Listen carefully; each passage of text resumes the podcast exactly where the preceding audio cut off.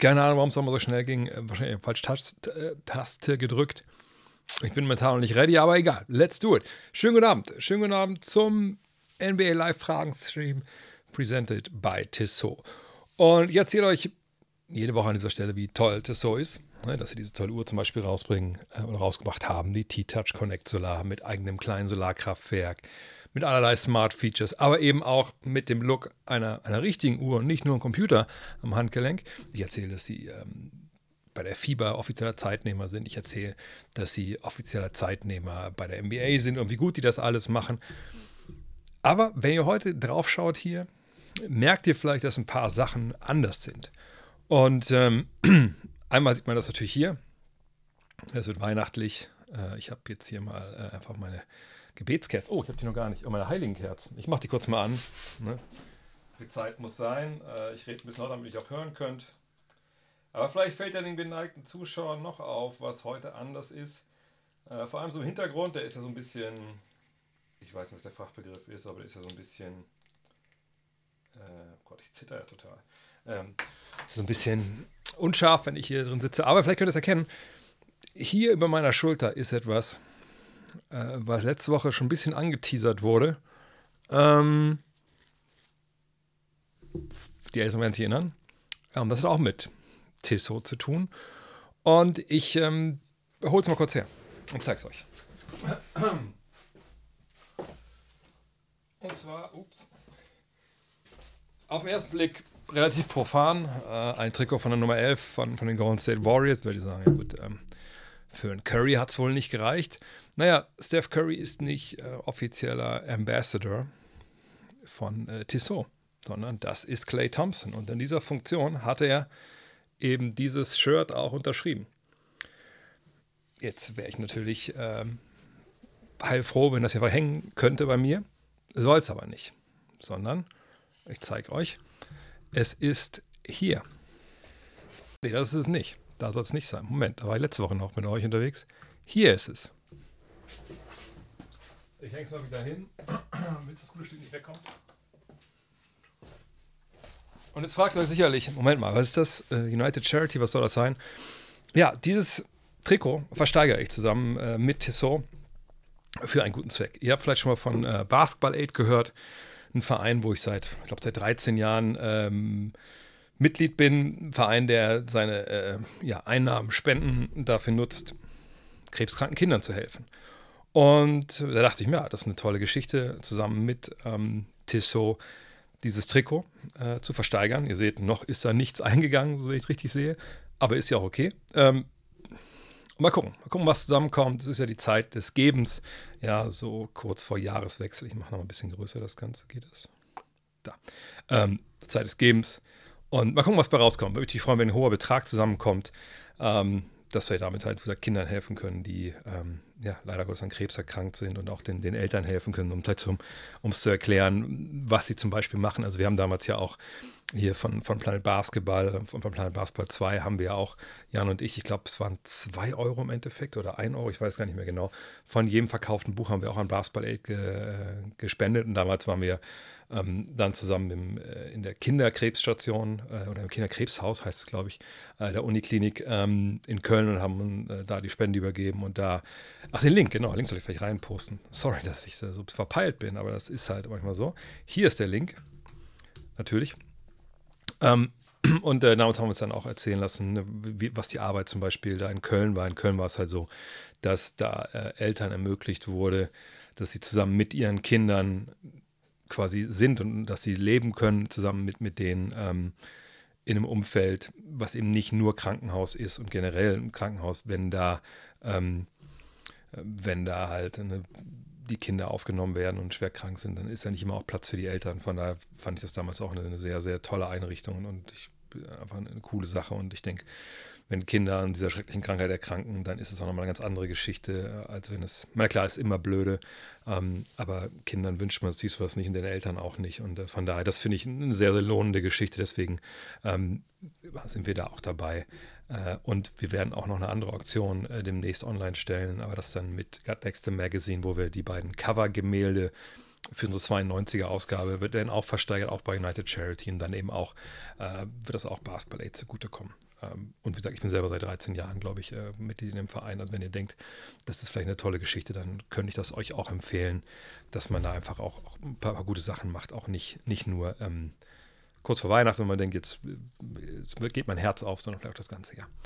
Aber heute, die Regeln sind wie immer die gleichen, während ihr nebenbei hier fleißig bietet äh, für das Trikot könnt ihr mir natürlich die Fragen hier reinstellen. Da im Chat da drüben habt ihr wahrscheinlich schon gesehen, da äh, unter dem Trikot, das kann man oft jetzt leider nicht sehen, ist ein bisschen doof, muss man umhängen, von ist mit Akpina, ähm, da könnt ihr die, die, die Fragen reinstellen, die sehe ich auch immer.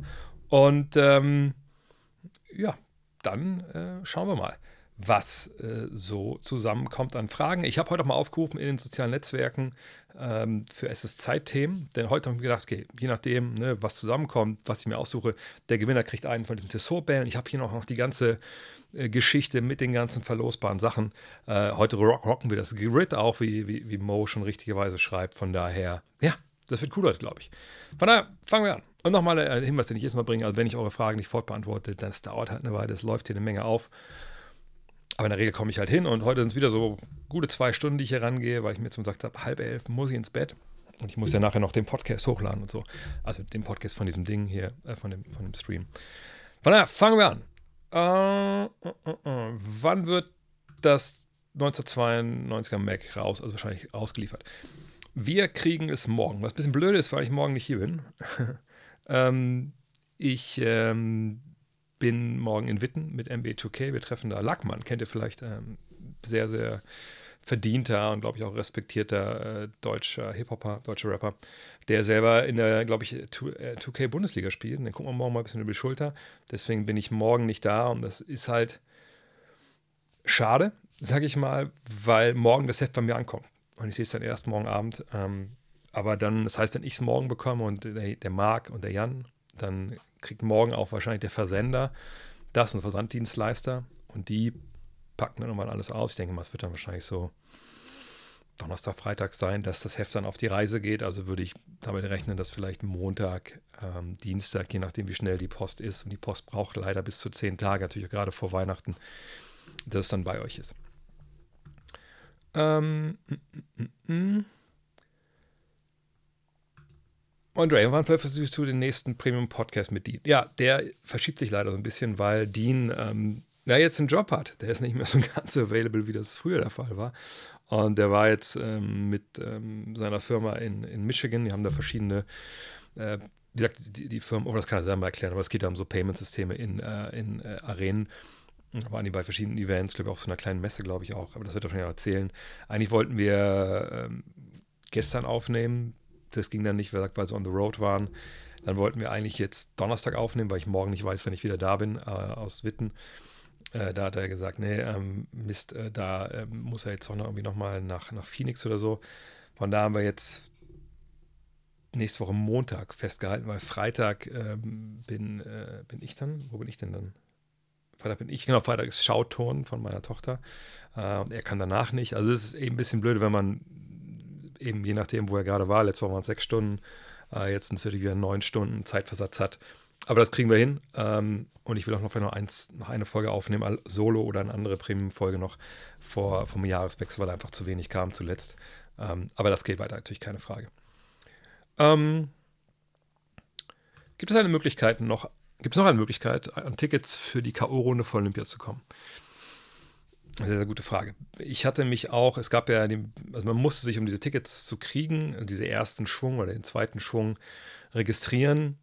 Äh, bei dem Club de Paris, wie er hieß. Ähm, also quasi so ein, ja, so, wie soll ich sagen, hat quasi ein Newsletter gekriegt, immer, hey, jetzt gehen die Tickets raus, jetzt gehen die Tickets raus. Da waren das erst so, sauteure, wenn wir ehrlich sind, äh, Ticket-Bundles und so, dann, dann, dann habe ich dann auch mal gesagt, nee, pf, weiß ich nicht. Also ich, für mich ging es nicht mal, ich habe mehr im Basketball, für mich ging es eher darum, unsere Tochter wollte gerne zu Olympia. Und wir sind ja um die Jahreszeit auch immer in, in, äh, in Paris eigentlich auch. Ist natürlich jetzt eher, eher nicht machbar mit den Preisen da, aber ähm, wir kommen ja dann immer aus der Bretagne zurück. Ähm, und leider Gottes, glaube ich, aber fängt Olympia an, wenn die Schule schon wieder losgeht in der Woche. Von daher ist es für uns eh schlecht. Außer man fährt am Wochenende hin, aber das, glaube ich, lohnt sich nicht wirklich. Aber die Ticketspreise waren auch jenseits von Gut und Böse. Also gerade auch für die, ähm, für die ganze K.O.-Runde. Ob die jetzt ausverkauft sind, weiß ich ehrlich gesagt nicht. Aber ich denke mal, dass es da wenig noch gibt. Ähm, Einfach mal auf der offiziellen Seite gucken. Was ich aber weiß, ist, dass die Vorrunde nicht in Paris stattfindet, sondern es ist in Lille. Das war ja vor ein paar Jahren auch schon mal ein Austragungsort der äh, EM-Endrunde. Und ähm, da in so einem Fußballstadion, da wird das halt äh, ausgetragen. Äh, da gab es, was letztes Jahr noch auch billig Tickets. Allerdings, und ich denke mal, da zieht die Frage darauf ab, ähm, ist natürlich ein bisschen die Frage, wie sieht das jetzt aus? Ähm, ich glaube, Team USA, da wird wahrscheinlich auch jetzt schon nichts mehr zu machen sein. Äh, was Deutschland angeht, das denke ich, dürfte kein Thema sein, auch da noch Karten zu bekommen. Sagt, die Preise waren eigentlich auch ganz okay. Ähm, aber am besten auf der offiziellen Seite gucken. Da gibt es ja die offiziellen Ticketanbieter dann auch. Das ist ja alles auch zentral vermarktet, so wie ich es verstehe. Von daher, äh, Vorrunde bestimmt, Endrunde, also K.O.-Runde. Ich glaube, das ist wahrscheinlich eher, eher sehr schwierig oder halt sehr teuer, eins von beiden. Lob City Clippers, warum waren sie nicht so erfolgreich wie erhofft? Die Lob City Clippers sind natürlich ähm, das Team damals von Chris Paul, von Blake Griffin, von DeAndre Jordan, von JJ Reddick. Und wenn die Namen so hört, dann sagt er sicherlich, oh, das ist echt eine coole Truppe. Was haben die eigentlich dann so gerissen? Und das kann man sich relativ schnell äh, dann natürlich anschauen bei BK Ref. Im Endeffekt ist das hier eh eine große BK Ref Werbeveranstaltung jede Woche hier. Ähm, da sehen wir hier oben diese Vinny Del Negro-Ära, da, da, ging das ja so ein bisschen los. Ne, seht das hier 56 Siege in der Zeit, aber Vinny Del Negro arg in der Kritik gestanden. Ähm, war auch als Coach vielleicht nicht unbedingt super innovativ. Ähm, aber ihr seht hier das Team. Und das sind natürlich Namen. Ne? Nicht alle von denen habe ich gerade schon aufgezählt. Aber wir sehen ja diesen Kern schon. Ne? Das waren äh, eben die Kollegen. Ihr seht aber auch, was hier für andere Namen noch drinstehen. Willie Green jetzt Trainer und so. Aber hier Cron Butler, Jamal Crawford, Matt Barnes, Eric Bledsoe. Das sind natürlich tolle Namen. Aber das sind eigentlich nicht die Love City Clippers. Äh, die kamen eigentlich dann ein bisschen später. Äh, denn da reden wir, glaube ich, erst davon, als dann wirklich Doc Rivers kam. Ihr seht, er hat nur ein Spiel mehr gewonnen, aber dann zumindest die, die Semi-Finals erreicht, die zweite Runde. Gut, die sie ja vorher auch erreicht haben.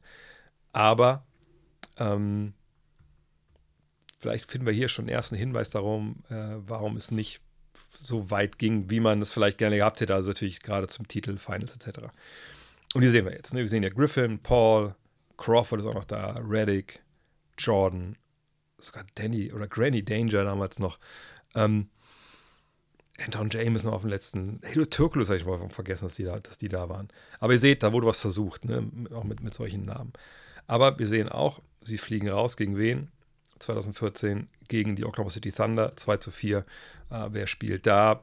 Die Älteren werden sich erinnern, diese Kollegen hier.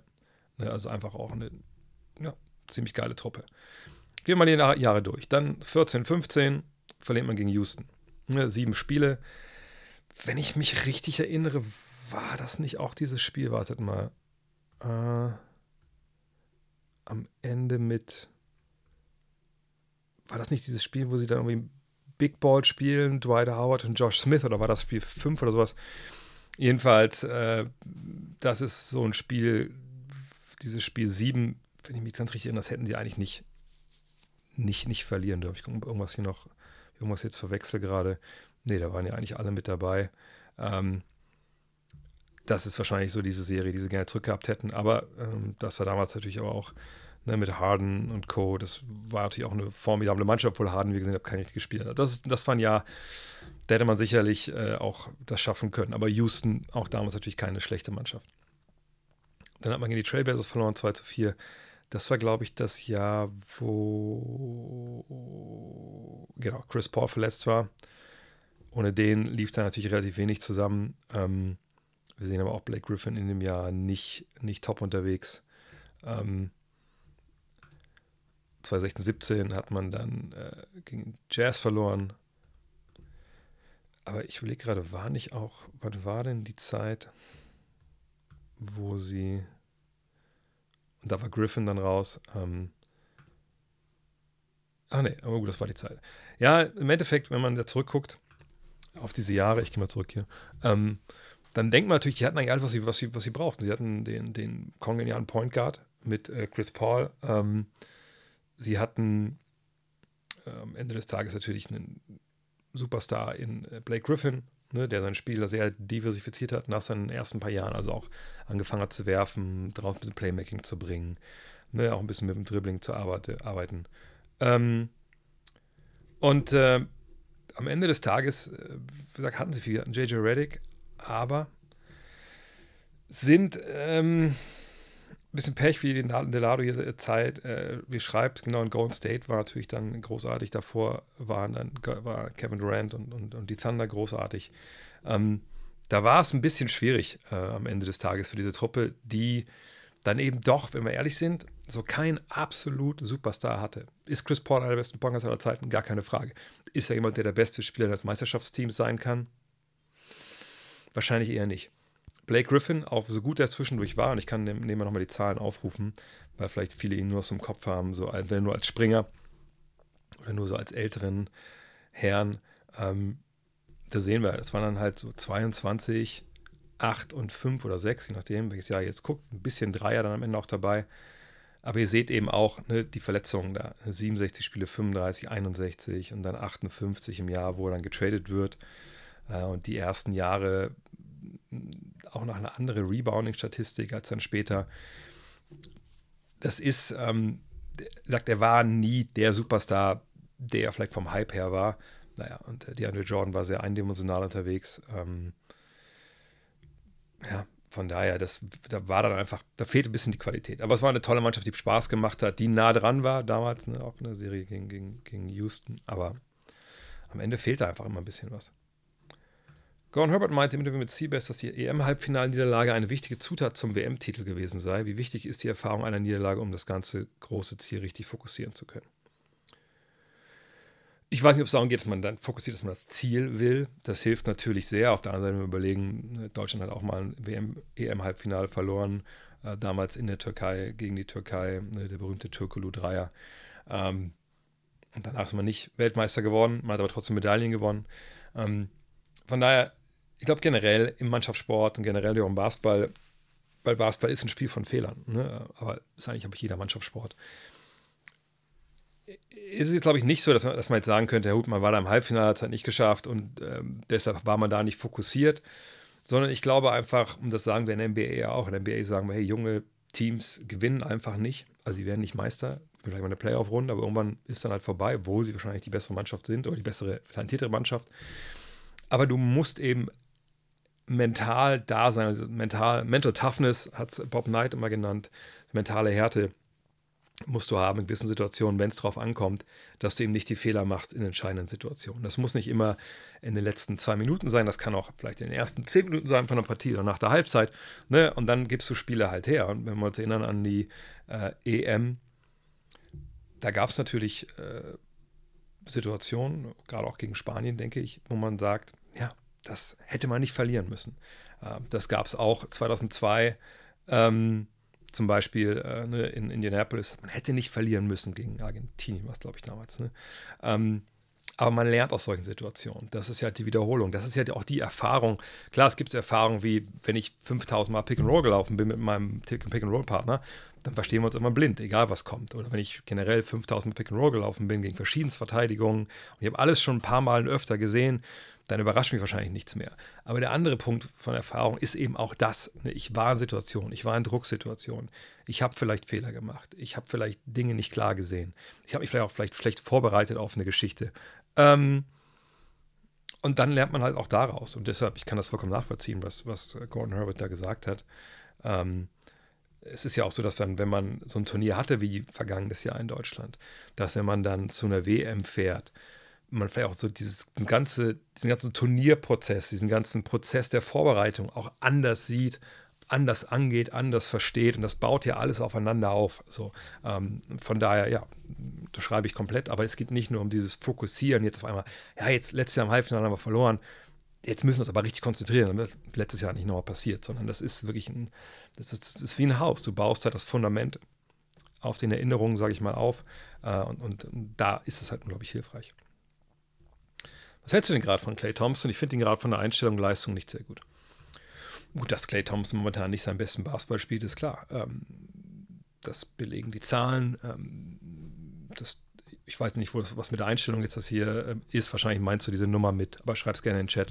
Äh, das sagt hat, ne, ich schieße weiter, ich bin für, für, Schießen bezahlt. Das war, glaube ich, so ein bisschen das, das Zitat, ne, oder habe ich es falsch im Kopf?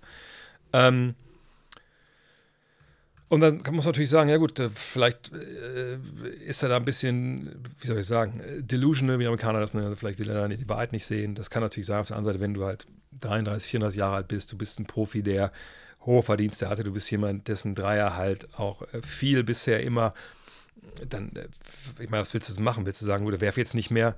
Ähm, ne, ich denke auch nicht, dass er jetzt jemand ist, der jetzt alles so, so Gott wie gnadenlos draufballert, egal was kommt. Ähm, sondern es läuft einfach, einfach nicht so richtig gut. Ähm, und wir sehen hier mal die Zahlen. Ähm, und das ist natürlich eigentlich sehr früh, um auf so Splits zu gehen, also zu gucken, wie kann man das nach Monaten äh, aufdröseln. Ne, wir haben ja erst quasi zwei Monate gesehen, im Dezember haben wir jetzt erst drei Spiele.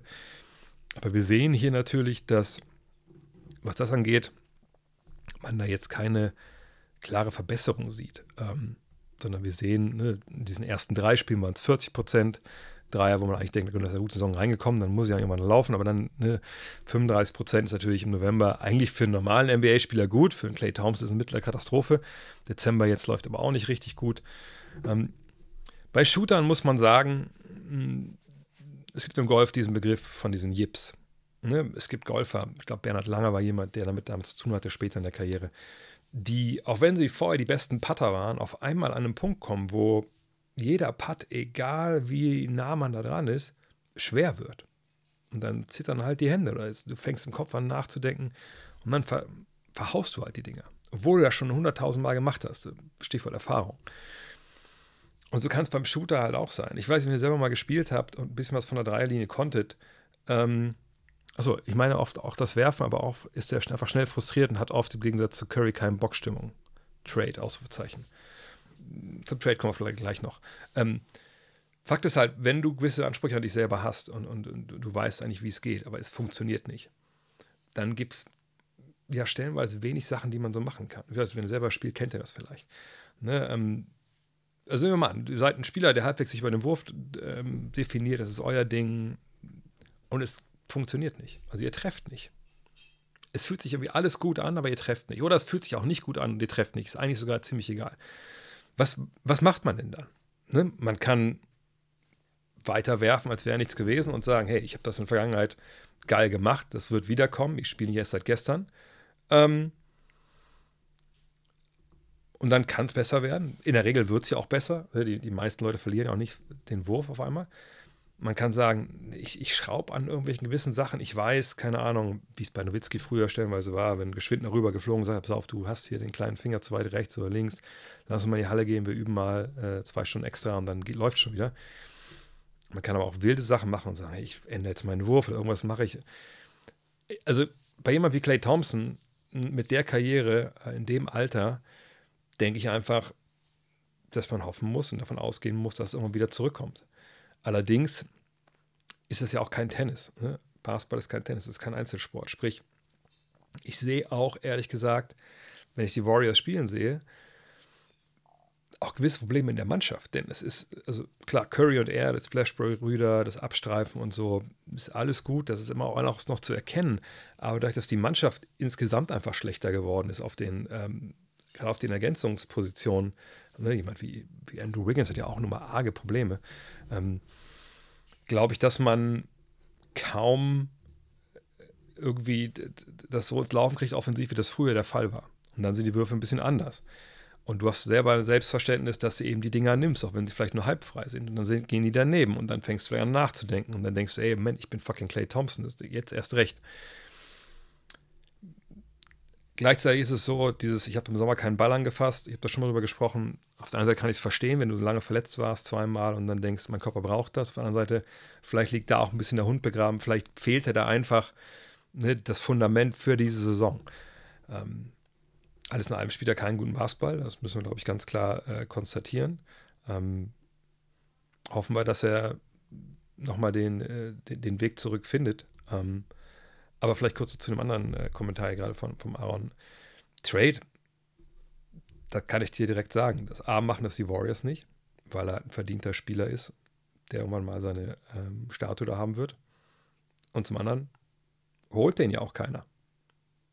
Aus, warum denn? Also aus all den Gründen, die Gründe, die ich nennen müsste, um ihn zu holen, sind ja die, die eigentlich dann auch die Warriors haben müssten, um an ihm festzuhalten. Und die kennen ihn ja am besten. Also ich hole ihn ja nicht, weil er jetzt gerade scheiße spielt, sondern ich hole ihn ja, weil ich denke, ey, wenn er zu uns kommt, dann ist das wieder der alte Clay Thompson. Weil sonst bezahle ich ja die, was, was sind es, ich gucke mal jetzt nach, ich glaube, was sind es, 43 Millionen, was ihr kriegt. Von daher, Trade ist hier, finde ich, also es sind 43,219 Millionen, genau. Trade ist hier in gar keine Richtung irgendwie eine Option. Wer, wer soll sich den denn holen? Ne? Ähm, und, und, wie gesagt, es wäre ein PR-Desaster. Es würde diesen Kern auseinanderreißen. Du wirst dadurch de facto nicht besser. Er ist ein auslaufender Vertrag. Da gibt dir keiner irgendwas äh, Relevantes ähm, als Gegenwert. Von daher Hoffnung, dass jetzt irgendwie ein Trade von Clay Thompson die Warriors wieder auf alte zweite Stärke führt.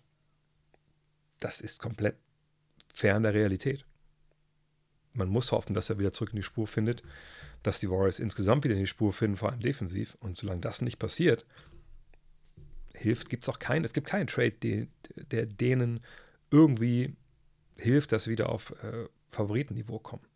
Und wenn wir über einen Trade sprechen, dann, tra dann sprechen wir über Jonathan Kuminga plus jemand, der ein bisschen Geld verdient. Aber selbst das sehe ich im Endeffekt nicht. Also sehe ich es nicht als Allheilmittel für das, was, was, was sie halt plagt.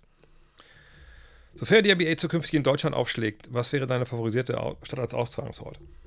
Meine favorisierte Stadt wäre immer Köln, äh, obwohl ich die Köln Arena nicht so richtig geil finde als Basketballarena, aber es gibt auch keine Basketballarena in Deutschland in der richtigen Größe, die einfach basketballerisch ähm, perfekt ist.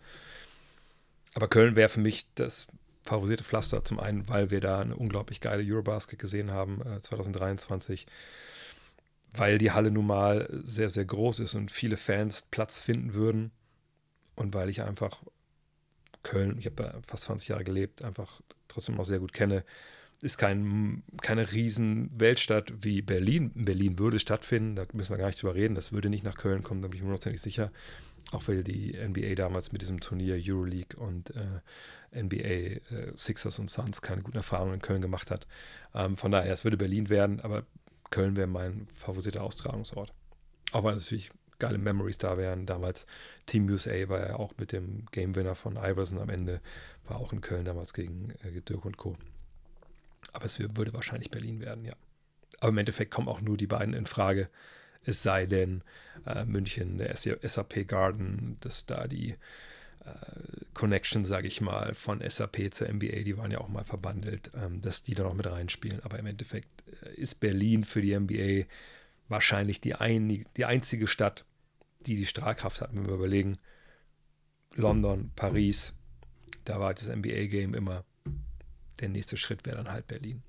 Das ist, äh, also wenn sie nicht nach Madrid gehen oder so, äh, aber Berlin wäre dann halt auch vom Renommee, vom Einzugsgebiet. Obwohl ich denke, dass das nebensächlich ist, weil Köln, äh, da fliegen viele Billigflugzeuge hin, da kommt man gut hin, das ja wieder von Deutschland. Es werden natürlich viele ausländische Fans kommen. Ich wäre für Köln, aber es wird Berlin werden, wenn, da bin ich mir hundertprozentig sicher. Memphis, Ja kommt ja bald zurück. Äh, das Play-In ist bei der Länge der Saison noch locker zu erreichen. Die Leistung seiner Co-Star ist allerdings ernüchternd. Würdest du den Rest der Saison tanken?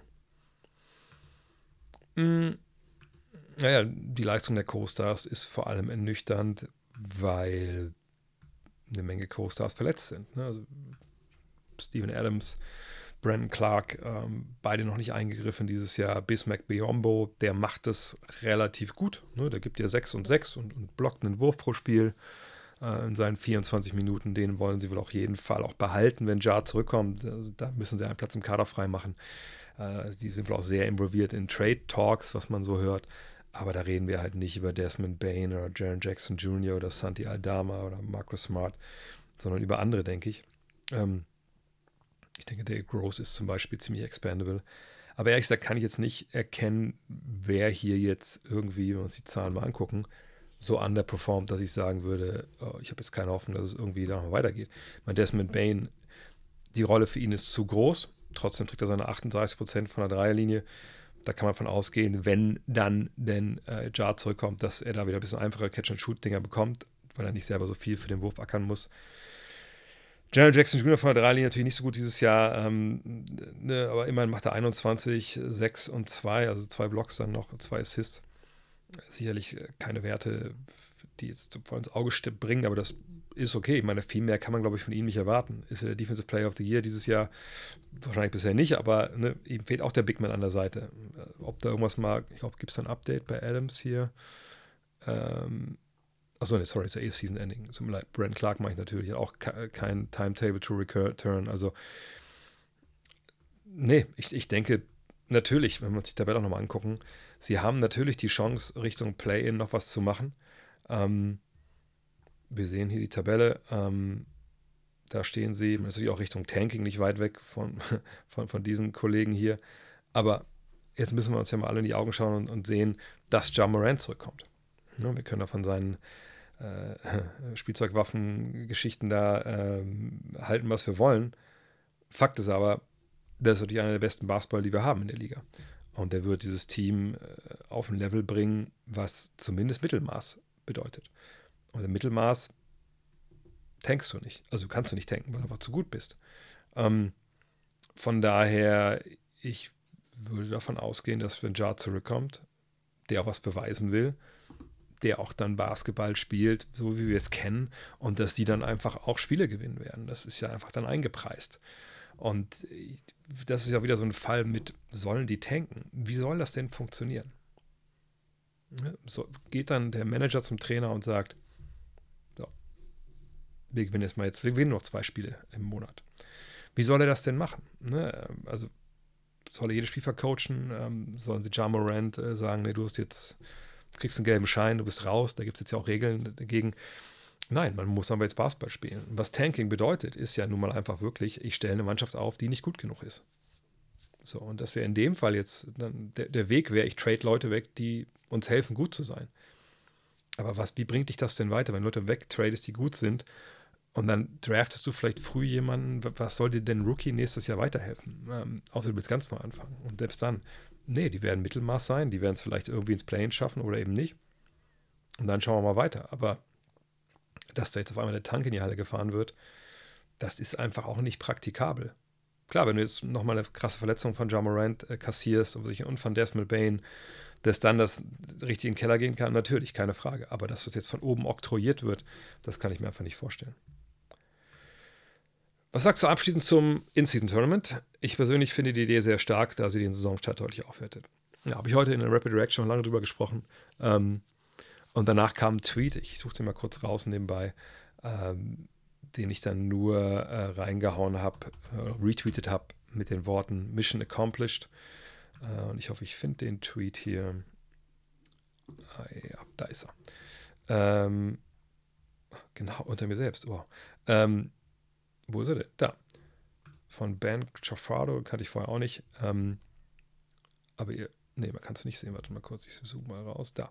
Also, the NBA In-Season Tournament Championship Game averaged 4.58 million viewers, making it the most watched non-Christmas NBA game during the regular season nearly six years. Nielsen, das ist die, die Firma, die das erhebt, äh, die Einschaltquoten in USA. More info in the press release below. So, und äh, warum Mission Accomplished? Darum ging es. Ging natürlich auch darum, diese Early Games in der Saison irgendwie ne, ein bisschen aufzuwerten und zu gucken, dass da auch wirklich Basketball gespielt wird, gar keine Frage. Aber das macht man ja auch nicht einfach nur so. Das könnte einem ja egal sein, Leute, wenn Leute in die Halle kommen und Geld dafür bezahlen. Es ging ja vor allem darum, den interessierten TV-Stationen und, und Apple TV und so ähm, zu zeigen, hey, wir haben da noch ein anderes Ding, für das ihr Geld bezahlen könnt, weil interessanterweise verkaufen wir ja gerade die Media Rights für nächstes Jahr. Nein, nicht für nächstes Jahr, aber für die nächsten Jahre. Also TV-Rechte, Streaming-Rechte, bum, bum, bum. Wer möchte denn da vielleicht mitbieten? Und da hat man jetzt ein weiteres Highlight, was man da setzt, gesetzt hat jetzt. Und man hat äh, am Ende des Tages eben auch ähm, einfach Spiele, die ein bisschen mehr wert sind. Und ich habe heute gesagt, ähm, wird viel diskutiert, was es so an, an Neuerungen oder Verbesserungen geben kann. Und ich habe gesagt, ähm, eine Idee von Israel Gutierrez aus dem NBA, äh nicht NBA, ESPN Daily Podcast fand ich ganz interessant, der gesagt hat, hey, dieses Punktedifferenz-Ding, muss das denn sein? Wäre es nicht eine bessere Idee, als Tiebreaker zu nehmen, wer die wenigsten Körbe kassiert hat?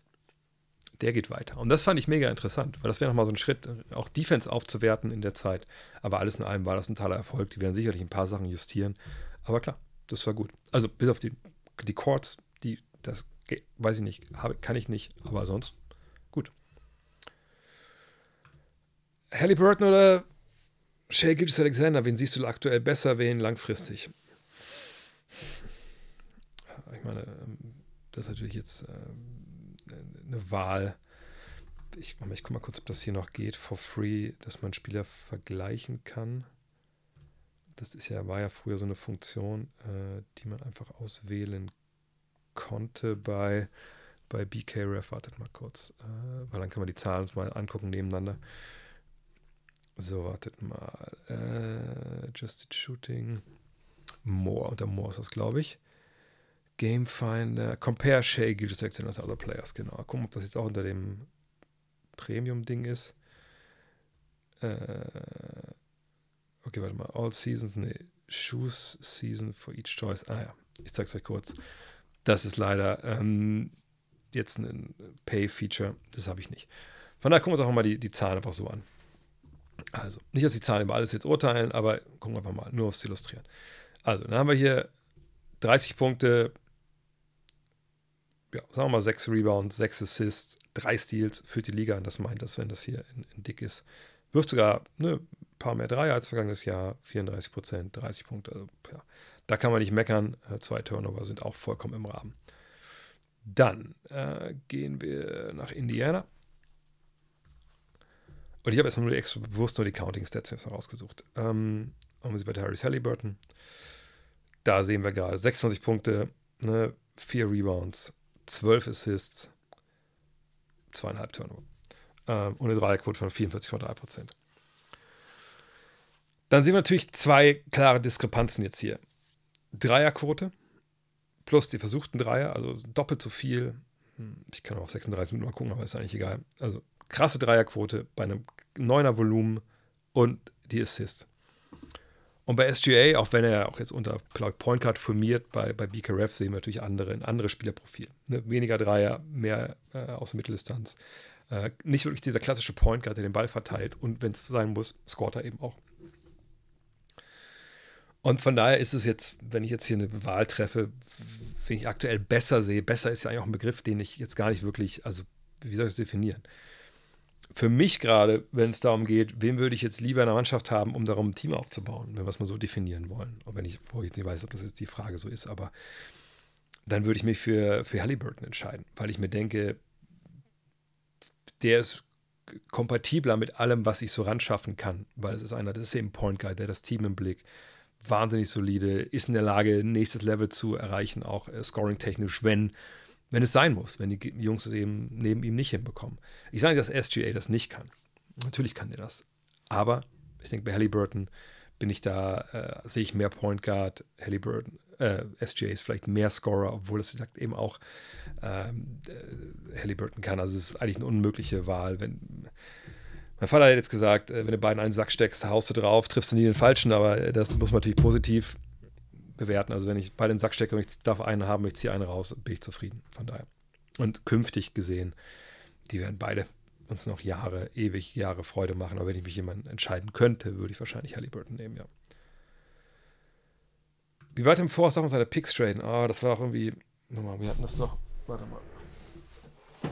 Wir hatten ja hier in unserem aktuellen Heft, noch aktuell, jetzt ist ja noch ein paar Tage aktuell, wir diesen tollen Artikel von Sven Scherer, äh, wo es darum ging, äh, was sind denn so die, die Neuerungen des neuen CBAs, denn da wurde das ja geändert. So, äh, ich glaube 2030 war das, ne? Äh, lass kurz nachgucken hier.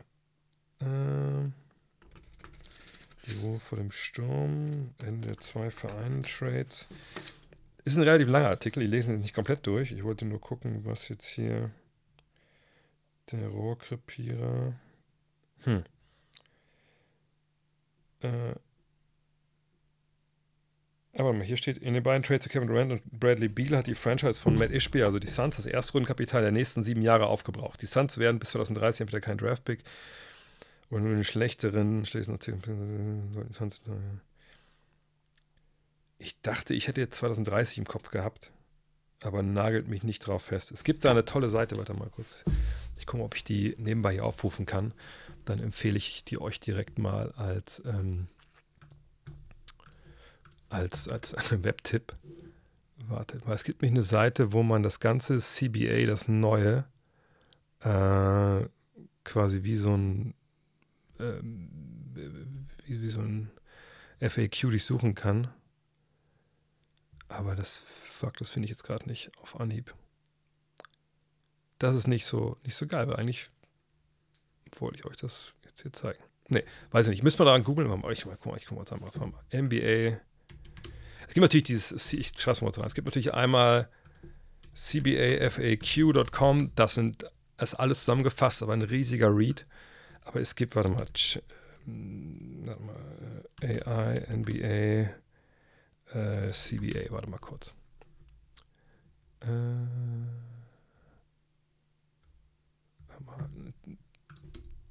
Chatbot. Ähm. Ah, hier. Das ist doch, glaube ich, oder? Äh, NBA Chat. Ist es das nicht? Ja, hier, mbachat.com. Das war's, oder? Oh, ist es nicht mehr online? Also ich glaube, es gab mal das, die Seite hier. Keine Ahnung, ob man da jetzt noch raufkommt. Äh, nbachat.com hieß es, glaube ich. Müsst ihr mal gucken. Es scheint jetzt irgendwie gerade nicht zu funktionieren. Ähm, vielleicht haben sie das auch wieder neu gemacht. Aber da konnte man eigentlich das, so einem Chatbot halt, sage ich mal, alles fragen zu AI. Oh, jetzt gehen wir hier voll in die, in die jetzt gehen wir total in die Vollen hier, aber ich gucke ja nochmal nach bei dem Kollegen, der das Tool. Nee. Hier kann man es nochmal sehen, wartet mal. Das ist der Kollege, der das äh, erfunden hat, sag ich mal, und das ist hier, äh, ne, so sah das aus und konnte das da reinschreiben. Äh, was war im Sommer? Keine Ahnung, ob das jetzt noch online ist. Müsste man selber recherchieren, aber da kann man nochmal nachschauen. Äh, ich, ich meine, es war 2030, aber wahrscheinlich geht es noch viel weiter. Ähm, aber wie gesagt, nagel mich da jetzt nicht, nicht drauf fest. Ansonsten Sven Scherer, Sven Scherer fragen, der hat sofort parat wahrscheinlich. Äh, oh, warte mal, jetzt muss ich ein bisschen wieder zurückscrollen zu den Fragen. Da. Äh, Quartett kam heute an. Sehr geil. Das freut mich. Äh, bei mir kam es auch an. Witzigerweise. Hier. Das ist ja das Quartett, ähm, dieses Gold-Quartett, äh, 40 Karten, das zweite Auflage. Also es gibt ein paar Karten mehr. Ähm, äh, wenn ihr bei Kindern oder so, das, wenn ihr selber großartige Quartettfreunde seid, könnt ihr natürlich das äh, gerne euch holen auf ähm, unserem, unserem Laden. Ich schreibe es aber kurz rein hier. gutnextmac.de shop. Wir haben es auch wieder, ähm, wir haben es auch wieder, wie heißt es, äh, Geschenkabos, obwohl hätte vorher einfach auch ja ein Abo normal kaufen können mit der Adresse von dem Beschenken und man selber bezahlt, aber naja. Manchmal ist es halt schwierig. Ähm, äh, äh, äh, Wo war ich jetzt? Wie denkst du über die Mavericks? Ihr guter Start setzt sich fort. Mir gefällt das, der Kader und die Breite echt gut. Was denkst du, wie wird es mit ihnen im Verlauf der Saison weitergehen? Und vor allem, was siehst du als realistisch, für wen Dallas traden könnte? Traden ist natürlich immer so eine Sache. heute habe ich nochmal den Namen Clint Capella irgendwo gelesen. Ich weiß nicht, ob das jetzt noch großartig ähm, das jetzt noch so großartig relevant ist. Mit Derek Lively hat man ja jemanden, der ja, am Ende ähm, eigentlich einen guten Job macht. Ich würde jetzt aber nicht unbedingt unterschreiben wollen, dass sich der tolle Saisonstart fortsetzt. Denn ähm, sie haben natürlich jetzt drei Spiele gewonnen, aber äh, ich sag mal so, das waren Spiele gegen. Klar, man muss erstmal erst alle schlagen, aber man hat Utah geschlagen mit, mit 50, okay. Man hat Portland geschlagen, und mal Memphis geschlagen. Und davor gab es Niederlagen gegen Oklahoma City, gegen Memphis auch. Wie gesagt, muss man erstmal schlagen. Man hat Houston geschlagen, okay. Man hat gegen die Clippers verloren. Man hat gegen die Lakers gewonnen. Sacramento verloren. Und gegen Milwaukee. Wir können es mal Spaß machen, generell mal zu gucken, gegen wen haben die eigentlich bisher gewonnen? Und was sind so Qualitätssiege, die wir als Qualitätssiege jetzt, ähm, sag ich mal, sehen würden? Ähm, Dann gucken wir mal. Also, Spurs, kein Qualitätssieg. Nets, mh, hm, eher nicht. Grizzlies nicht. Äh, nicht. Charlotte nicht. Sagen wir Orlando, Qualitätssieg einmal. Clippers, sagen wir mal in dem Fall Qualitätssieg, äh, weil das okay ist, wenn man die schlägt. New Orleans sagen wir auch. Lakers sagen wir mal auch. Houston.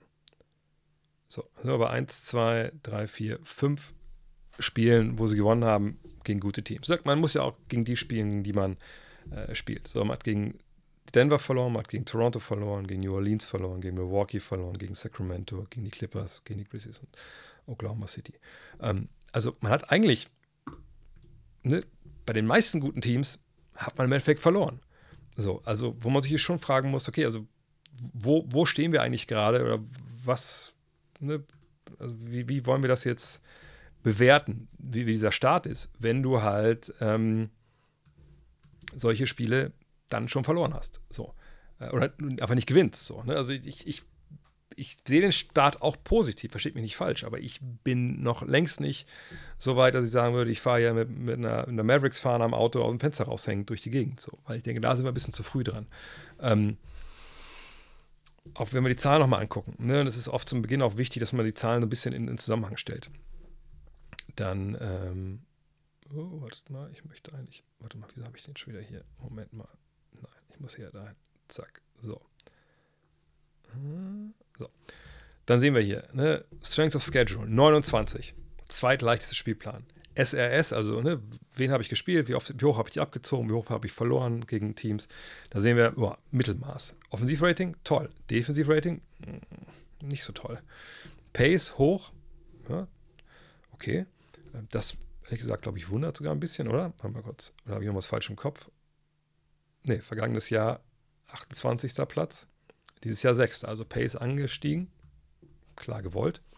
Ähm, wir sehen, ne, unsere beiden Superstars gehen vorne weg. Tim Hardaway Jr., eigentlich auch schon 100.000 Mal getradet worden, macht es auch ganz gut. Ups. Und danach, ja, Grant Williams macht das gut mit, mit seinen Prozenten. Jaden Hardy würden wahrscheinlich viele wünschen, dass er mehr spielt, aber ne, da muss natürlich auch Defense gemacht werden. Josh Green, dachte ich auch, dass er eine größere Rolle hat.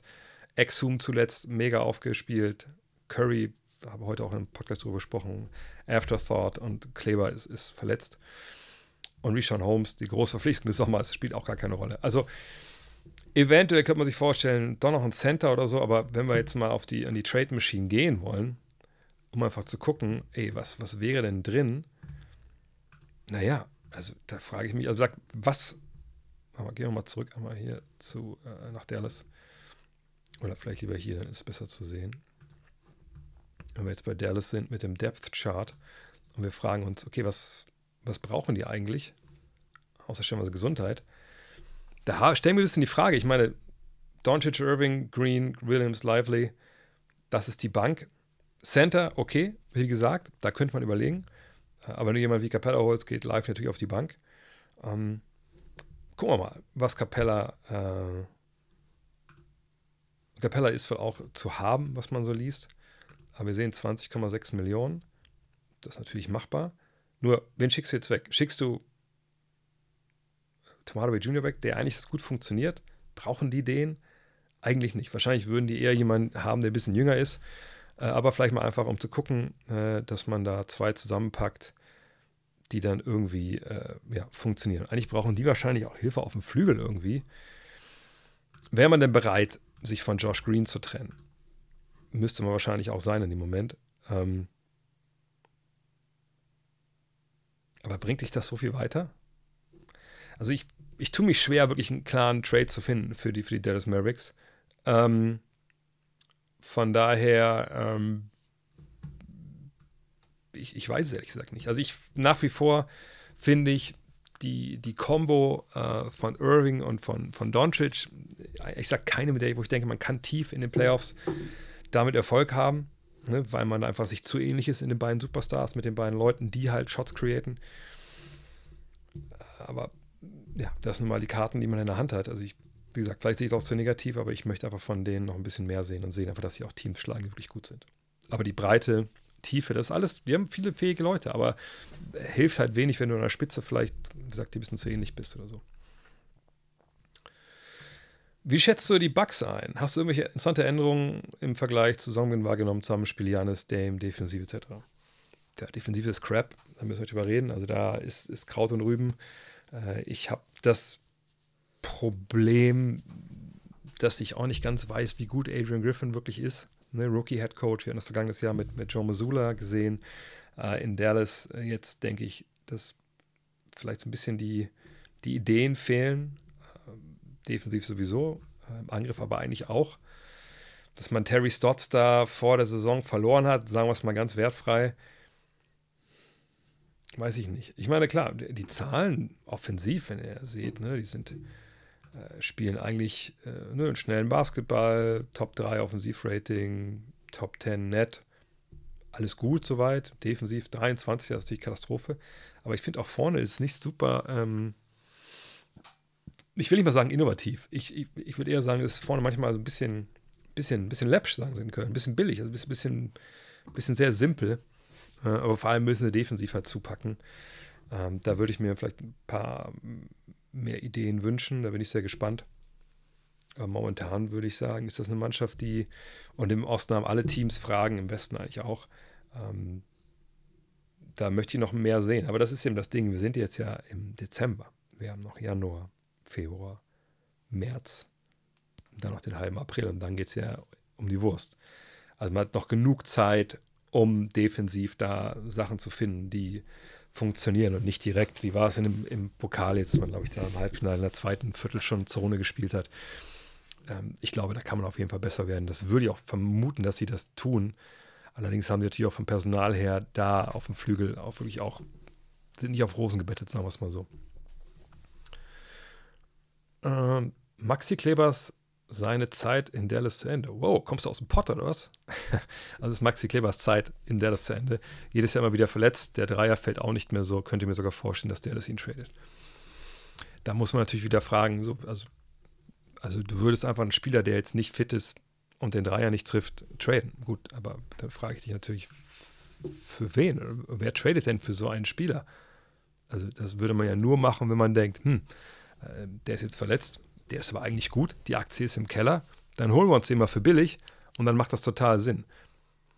Ähm, Problem ist so ein bisschen, dass, ähm, wenn das so sein sollte, nochmal, glaube ich, für bei Clay Thompson, dann würde man ja denken, dass Dallas das auch weiß und Dallas sagt, gut, wir warten natürlich auf Maxi Kleber, wir wissen, was wir an dem haben in den letzten Jahren. Und ähm, wenn der äh, dann wieder fit ist und wir geben ihm alle Zeit, die er braucht, weil wir aber wissen, wie, wie, wie wichtig der für uns ist, dann ist gut. Ne? Dann ist er da, dann hilft er uns, dann ist er genau die Defensivverstärkung, eine multiple Position verteidigende Big Man, den wir halt ähm, brauchen. So, und dann ist das quasi ein Neuzugang für uns. Klar ist er 32, klar ist er gerade wieder verletzt. Äh, wir haben, äh, Dean hat darüber gesprochen letztens auch, dass das diesem, diesem, dieser C, der immer auskugelt, wohl, dass Maxi denkt, dass es was mit der Verletzung aus vergangenen Jahr zu tun hat. Ähm, und jetzt muss ich mal abwarten, was da passiert. Dass es ihn gehandicapt hat dieses Jahr, ist ja vollkommen klar. Ne? Also aus dem Zweierbereich ganz schlechte Wurfquote gehabt, aus dem Dreierbereich 33 Prozent. Das war jetzt auch relativ wenig.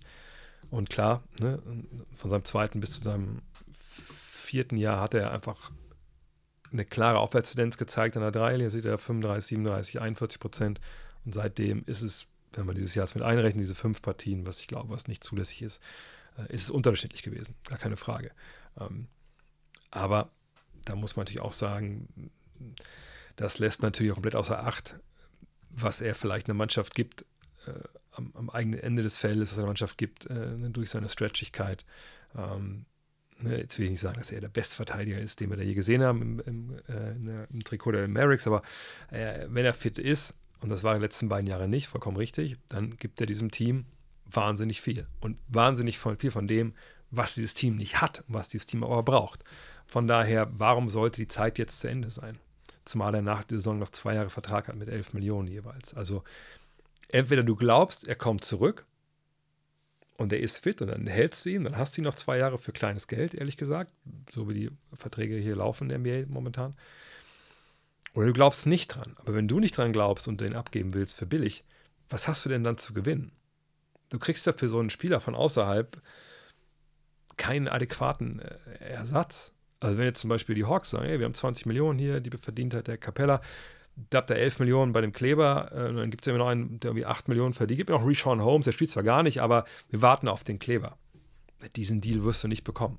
So, von daher, der Modus operandi muss sein, wir nutzen alle medizinischen Wege, die wir hier haben, Maxi Kleber, egal wie lange es dauert, die Saison wieder auf Spur zu bringen, ihn die Zeit zu geben und die Unterstützung, die er braucht, natürlich auch die medizinischen äh, Expertise, dass er halt äh, am Ende des Tages funktioniert für uns, weil für uns ist er halt wahnsinnig wichtig. Und das ist der einzige Weg, den du da gehen kannst. Aber jetzt ein Spieler, der verletzt ist und gerade natürlich auch keine Leistung bringen konnte aufgrund der Verletzung, irgendwie zu verramschen, das ist ziemlich das Dümmste, was man als Franchise machen kann, weil man dann einen eventuell wieder funktionierenden guten Spieler abgibt für einen Gegenwert, der in 99,9% der Fälle eben nicht das Potenzial in sich birgt, was Maxi Kleber in sich birgt. Das muss man ganz klar sagen. Welcher Marke ist dein Beanie und ist auch draußen bei Minusgraden warm genug? Ja, die ist, das ist von Barts, also B-A-R-T-S.eu. Das ist so eine Firma aus Amsterdam. Kenne ich, weil, weil meine Schwägerin äh, da lebt. Ähm, und äh, ja, deswegen habe ich die. Und das ist so ein doppelt äh, umgekrempelte und das ist, schon sehr warm, ja. Aber wo wir jetzt die erste Stunde rum haben, äh, wollen wir vielleicht kurz diesen Mützen-Exkurs nutzen, um Immaculate Grid zu spielen. Das ist doch immer äh, was, auf, wo viele Leute drauf warten. Ich kann mal einen Schluck hier aus meinem VfL-Becher nehmen. Und ich erkläre immer wieder gern, worum es dabei geht. Immaculate Grid findet ihr auch, oder findet ihr vor allem, sonst wenn das nicht, also nicht nur, äh, findet es nur im Endeffekt, ne, auf BKRef und die Idee ist wie folgt.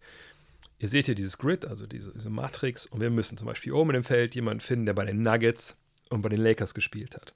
Hier bei den äh, Nuggets und bei den Nets und hier jemand, der bei den Nuggets gespielt hat und dann bei den Nuggets ins All-NBA-Team gewählt wurde. Das müssen wir neunmal hinbekommen, ohne Fehler. Und der Clou ist, es muss immer oder es sollte immer ein Spieler sein, der am wenigsten genommen wird. Also so wie bei Stadtland Fluss. Ja, wenn ihr bei Stadtland Fluss bei Stadt den Buchstaben M habt und ihr sagt München, dann ist die Chance relativ groß, dass jemand anderes das auch hat. Da gibt es nur fünf Punkte.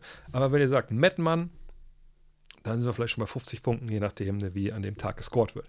Von daher, wir brauchen obskure Namen, die bei beiden Teams gespielt haben oder ne, von den Jazz, von den Nuggets oder den Timberwolves in einem All-NBA-Team standen. Also Beispiel jetzt um das nochmal zu erklären, Kevin Garnett, All-NBA-Team für die Timberwolves, wäre dann wahrscheinlich, da wären wahrscheinlich, was ich, 30, 40 Prozent wären da drauf gekommen. Da müsste man äh, ein bisschen, ne, äh, ein bisschen gucken, dass man anders findet, vielleicht. Manchmal gibt es auch nur ganz wenige. Fakt ist, wir wollen unter 10 Prozent bleiben bei allen, wenn das möglich ist. Und den Anfang machen wir jetzt mit Denver und den Lakers. Von daher, postet gerne rein.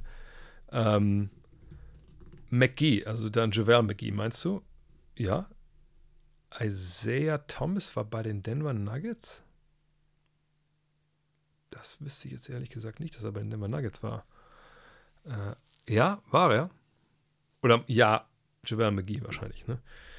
Ähm, Nick Van Axel. War bei den Nuggets. Nick Van Axel, stimmt. Nick Van Axel. Machen wir Nick Van Axel, weil Nick Van Axel ist eine Legende.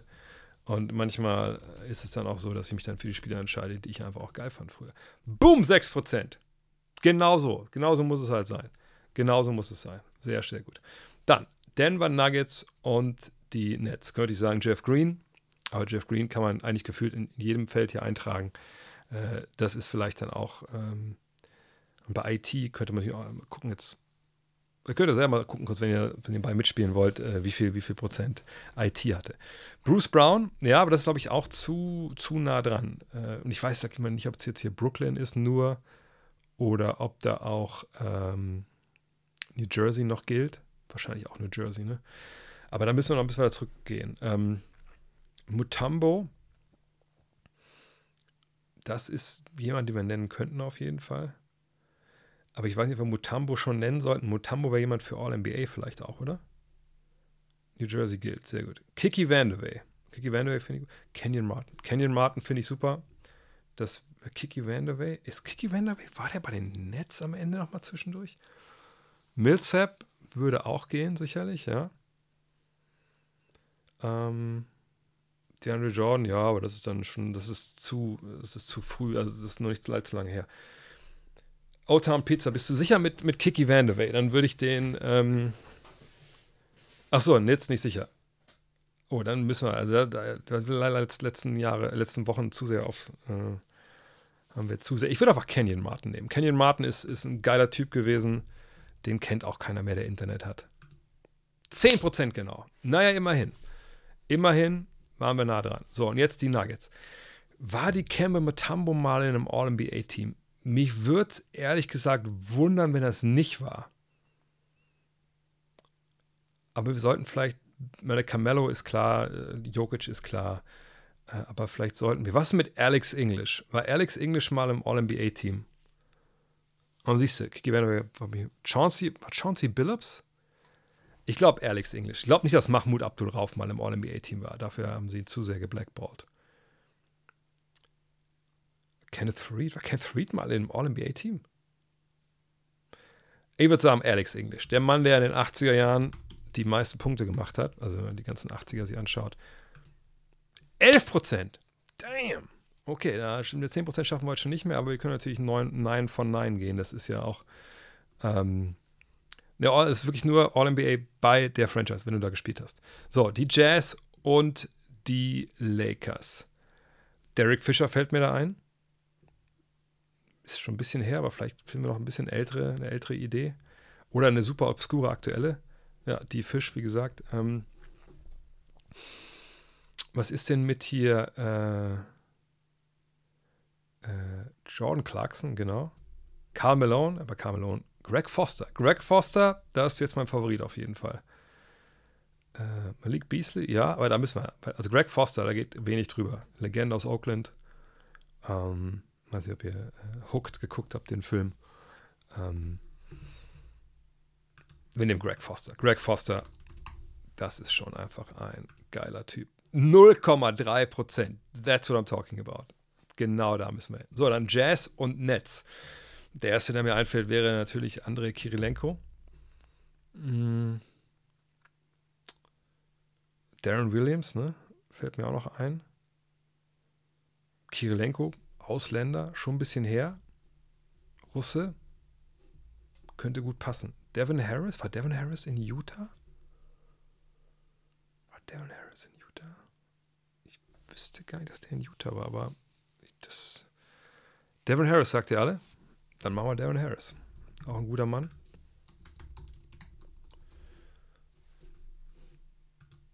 Ein Prozent vom Allerfeinsten. Vom Allerfeinsten. So, Utah All-NBA. Äh, hm. Ich meine, klar, Stockton Malone. Hm, ich überlege gerade, was ist jemand wie Adrian Dantley? Wahrscheinlich Nee, das ist, glaube ich, das ist mir zu unsicher. Da wisst ihr jetzt nicht, ob das wirklich so war. Ähm,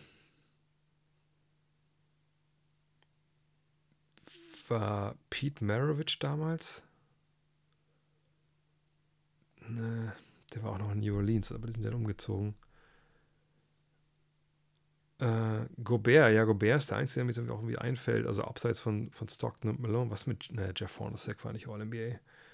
Ähm, Darren Williams ist Pistol, war Pistol All-NBA, als er bei den New Orleans Jazz war?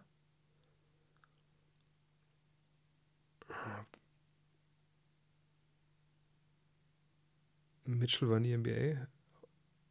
Welcher Mitchell jetzt? Wir Mitchell meinst du? Ach so, äh, gute Frage. Busa, maybe, ja, aber maybe sind wir natürlich. Dantley habe ich schon genannt, aber ich glaube, Dantley war dann auch nicht unbedingt All-NBA. Jetzt halte ich mega abge, abgeliefert. Der große Mark Eaton, glaube ich nicht, dass der, dass der das war. War Kirilenko All-NBA? Ich glaube nicht. Ähm, Darren Williams All-NBA? Hm. Boah, ey, das ist echt, das ist ein bisschen, bisschen hart. Ey, vielleicht einfach, einfach sagen, wir gehen da.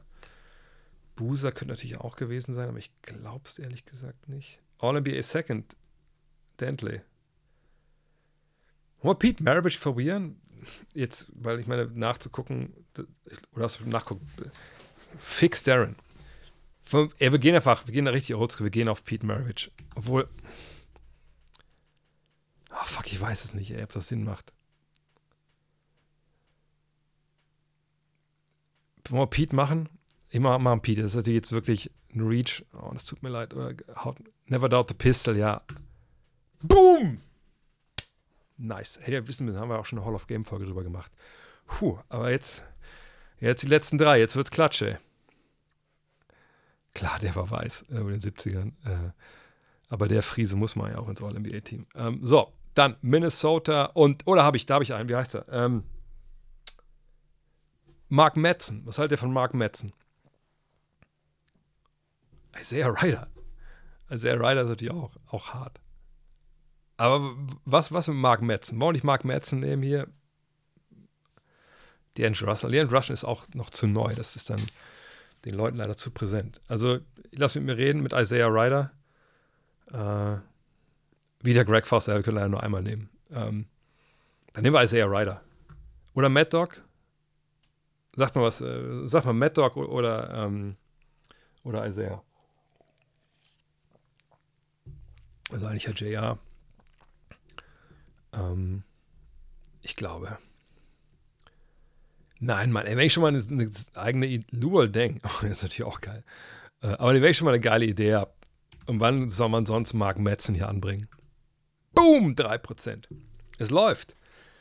Es läuft. So, jetzt die letzten beiden. Minnesota und Brooklyn. Ähm, gar nicht so leicht, ehrlich gesagt. Ähm, Marbury. Ja, Marbury wäre natürlich eine Möglichkeit. KG, stimmt. Aber das sind ja auch so.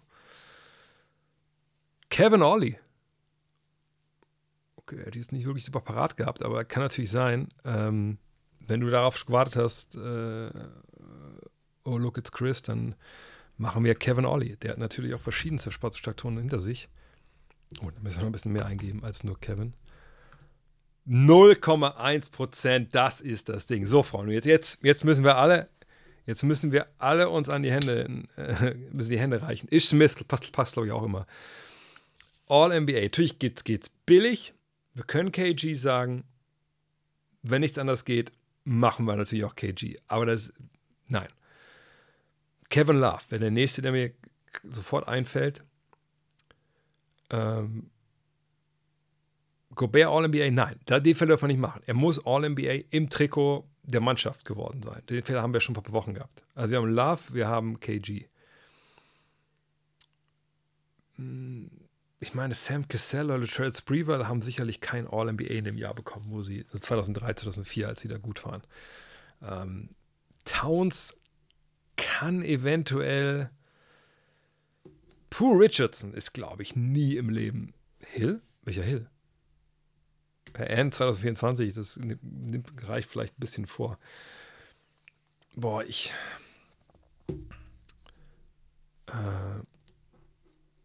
Hm ich würde Butler, aber Butler, war Jimmy Butler All-NBA in dem Jahr? Kann ich mir nicht vorstellen, oder? Sam Cassell weiß ich, glaube ich eigentlich nicht. Ich glaube nicht, dass Sam Cassell in der Zeit in, zu, den, zu den Cat bin ich mir auch nicht sicher. Äh, und Sam Cassell, ich meine, wir reden von damals sechs Guards. Und ich glaube nicht, dass einer der besten sechs Guards der Liga war. Äh, Ich meine, vor Garnett gab es keinen, das ist klar. Al Jefferson kann ich mir eigentlich im besten Willen auch nicht vorstellen. Boah, ich glaube einfach, wir nehmen, wollen wir einfach, wollen wir einfach KG nehmen. Ich will einfach jetzt mir das Ding nicht kaputt machen. Cat, ich, ich weiß es halt echt nicht. Vielleicht gibt es nur KG und Love, das kann sein. Ähm, jeder nimmt KG. Also wollen wir aber Love nehmen? Kevin Love war doch All-NBA, oder? Also, äh, das, das bilde ich mir doch jetzt nicht ein, oder? Leitner war nicht All-NBA. Nee, nee. Nee, nee. Ich bilde mir doch nicht ein, dass das ja All-NBA war, oder? Nimm Love. Na komm, dann Love. Ich bin mir auch sicher, dass der. Und mit Liebe aufzuhören ist auch nicht. Was war jetzt der letzte Score? Das habe ich nicht gesehen. Kann auch nicht wegschieben, das ist so dumm. Aber wir haben es geschafft. Wir sind durch. Es gibt fünf. Da bin ich gespannt. Ah, Towns? Doch, Butler. Ey, Respekt. Love, Garnett und wirklich Sam Cassell. Das kann doch nicht sein, dass der in dem Jahr. Was hat er denn an Punkten? Na, sieht man jetzt hier nicht, aber Respekt. Das hätte ich jetzt beim besten Willen nicht gedacht. Mit 34 Jahren Sam Cassell. Und zwar das Zweimann von dem. Aber Garnett natürlich einfach Abo. Butler. Aber sehen wir mal, haben wir wieder was gelernt. Deswegen spielen wir das im Immaculate Grid. Bei den Jazz waren es acht. Wer wäre das denn gewesen? Gobert, klar. Darren, Boozer, Darren, Carmelo, John Stockton, klar. Malone, Stockton, Stockton, Doch, Adrian Dantley. Und Pete Maravich dann dreimal. Truck Robinson, das hätte ich auf gar keinen Fall, hätte ich das, hätte ich das gehabt. Und Dantley, ja, doch als Scorer dann einfach. Auch krass, dass jemand, der, der okay, da war natürlich auch ein krasser Scorer, aber dass jemand, der eigentlich sonst solche Schwächen hatte, das geschafft hat. Bei Denver nur mal der Vollständigkeit halber. Gucken wir mal, was hier. Jokic, Anthony Billups, Anthony Fat Lever, geil. David Thompson. Ah, das hätte man natürlich drauf kommen können. David Thompson natürlich auch. David Skywalker Thompson. Die Seite ist BKRef. Äh, ich hau's nochmal rein. Ähm, das ist immer oben auf der Startseite links. Da kann man das sehen. Äh, so, dann wir weiter mit den Fragen. Ich muss wieder hochscrollen. Das ist natürlich jetzt eine Menge Chat, was da durchgekommen ist. Äh, wo waren wir denn? Ähm, so, jetzt gehen wir vielleicht ein bisschen schneller auch durch, damit ich ein paar Fragen hier nochmal aufarbeite. So. Äh, würde es eine Dark Christmas Folge mit Per Günther geben? Ähm, wir werden es vielleicht nicht schaffen vor Weihnachten. Wir haben angepeilt, das eventuell zwischen den Jahren zu machen. Ähm, aber wenn ihr auf Instagram ihm folgt, habt ihr gesehen, dass es da ein bisschen Problematik am Ellenbogen gibt. Äh, von daher, stay tuned. Ist noch nicht fix. Wir versuchen noch die Termine äh, zusammenzukriegen. Ich habe auch jetzt gesagt, nächste Woche mache ich gar nichts, weil ich war jetzt ähm, Montag, war ich denn Montag? Am Montag war ich in Salzgitter an der Uni, da gab es so einen Sportkongress. Da ich, äh, war ich auf dem Panel zusammen mit Uli Hebel äh, und noch zwei anderen sehr netten Kollegen, Elena und Steffen, glaube ich, hießen sie. Ähm, das war cool gestern. Gestern, ich weiß schon nicht mehr, Wahnsinn. Ich werde echt alt. Ähm, morgen bin ich in Witten, äh, Donnerstag bin ich in Berlin. Äh, und dann, ähm, ja, dann ist die Woche schon wieder fast vorbei. Äh, und deswegen mache ich nächste Woche Weihnachten mache ich einfach gar nichts. Ähm, da wird einfach nur gechillt. Ähm, ein bisschen Weihnachtsmarkt, ein bisschen Schlittschuh laufen. Äh, und wie gesagt, und ich glaube, Per geht ganz ähnlich. Wir haben euch beide auch ziemlich Mr. Worldwide, Mr. Norddeutschland, ja. Ähm, ähm, glaube ich, der hat auch, glaube ich, viel, ist viel rumgereist und so. Von daher, wir gucken, was zwischen den Weihnachten neu hinkriegen. Würde mich natürlich auch brutal freuen. Aber ist auf jeden Fall, wir sind in Kontakt.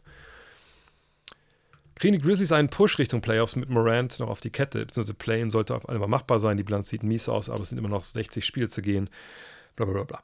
Ähm, wie ich vorhin schon mal angedeutet, äh, das ist genau, was ich auch denke, dass sie das probieren und versuchen. Frage ist eben, haben sie defensiv genug auf der großen Position, äh, wenn Biombo das halbwegs, noch, halbwegs hinbekommt. Vielleicht kann man nochmal nachjustieren, vielleicht kriegt man nochmal einen anderen Big Man mitten im Trade eventuell von, von Rose plus einen jüngeren Spieler.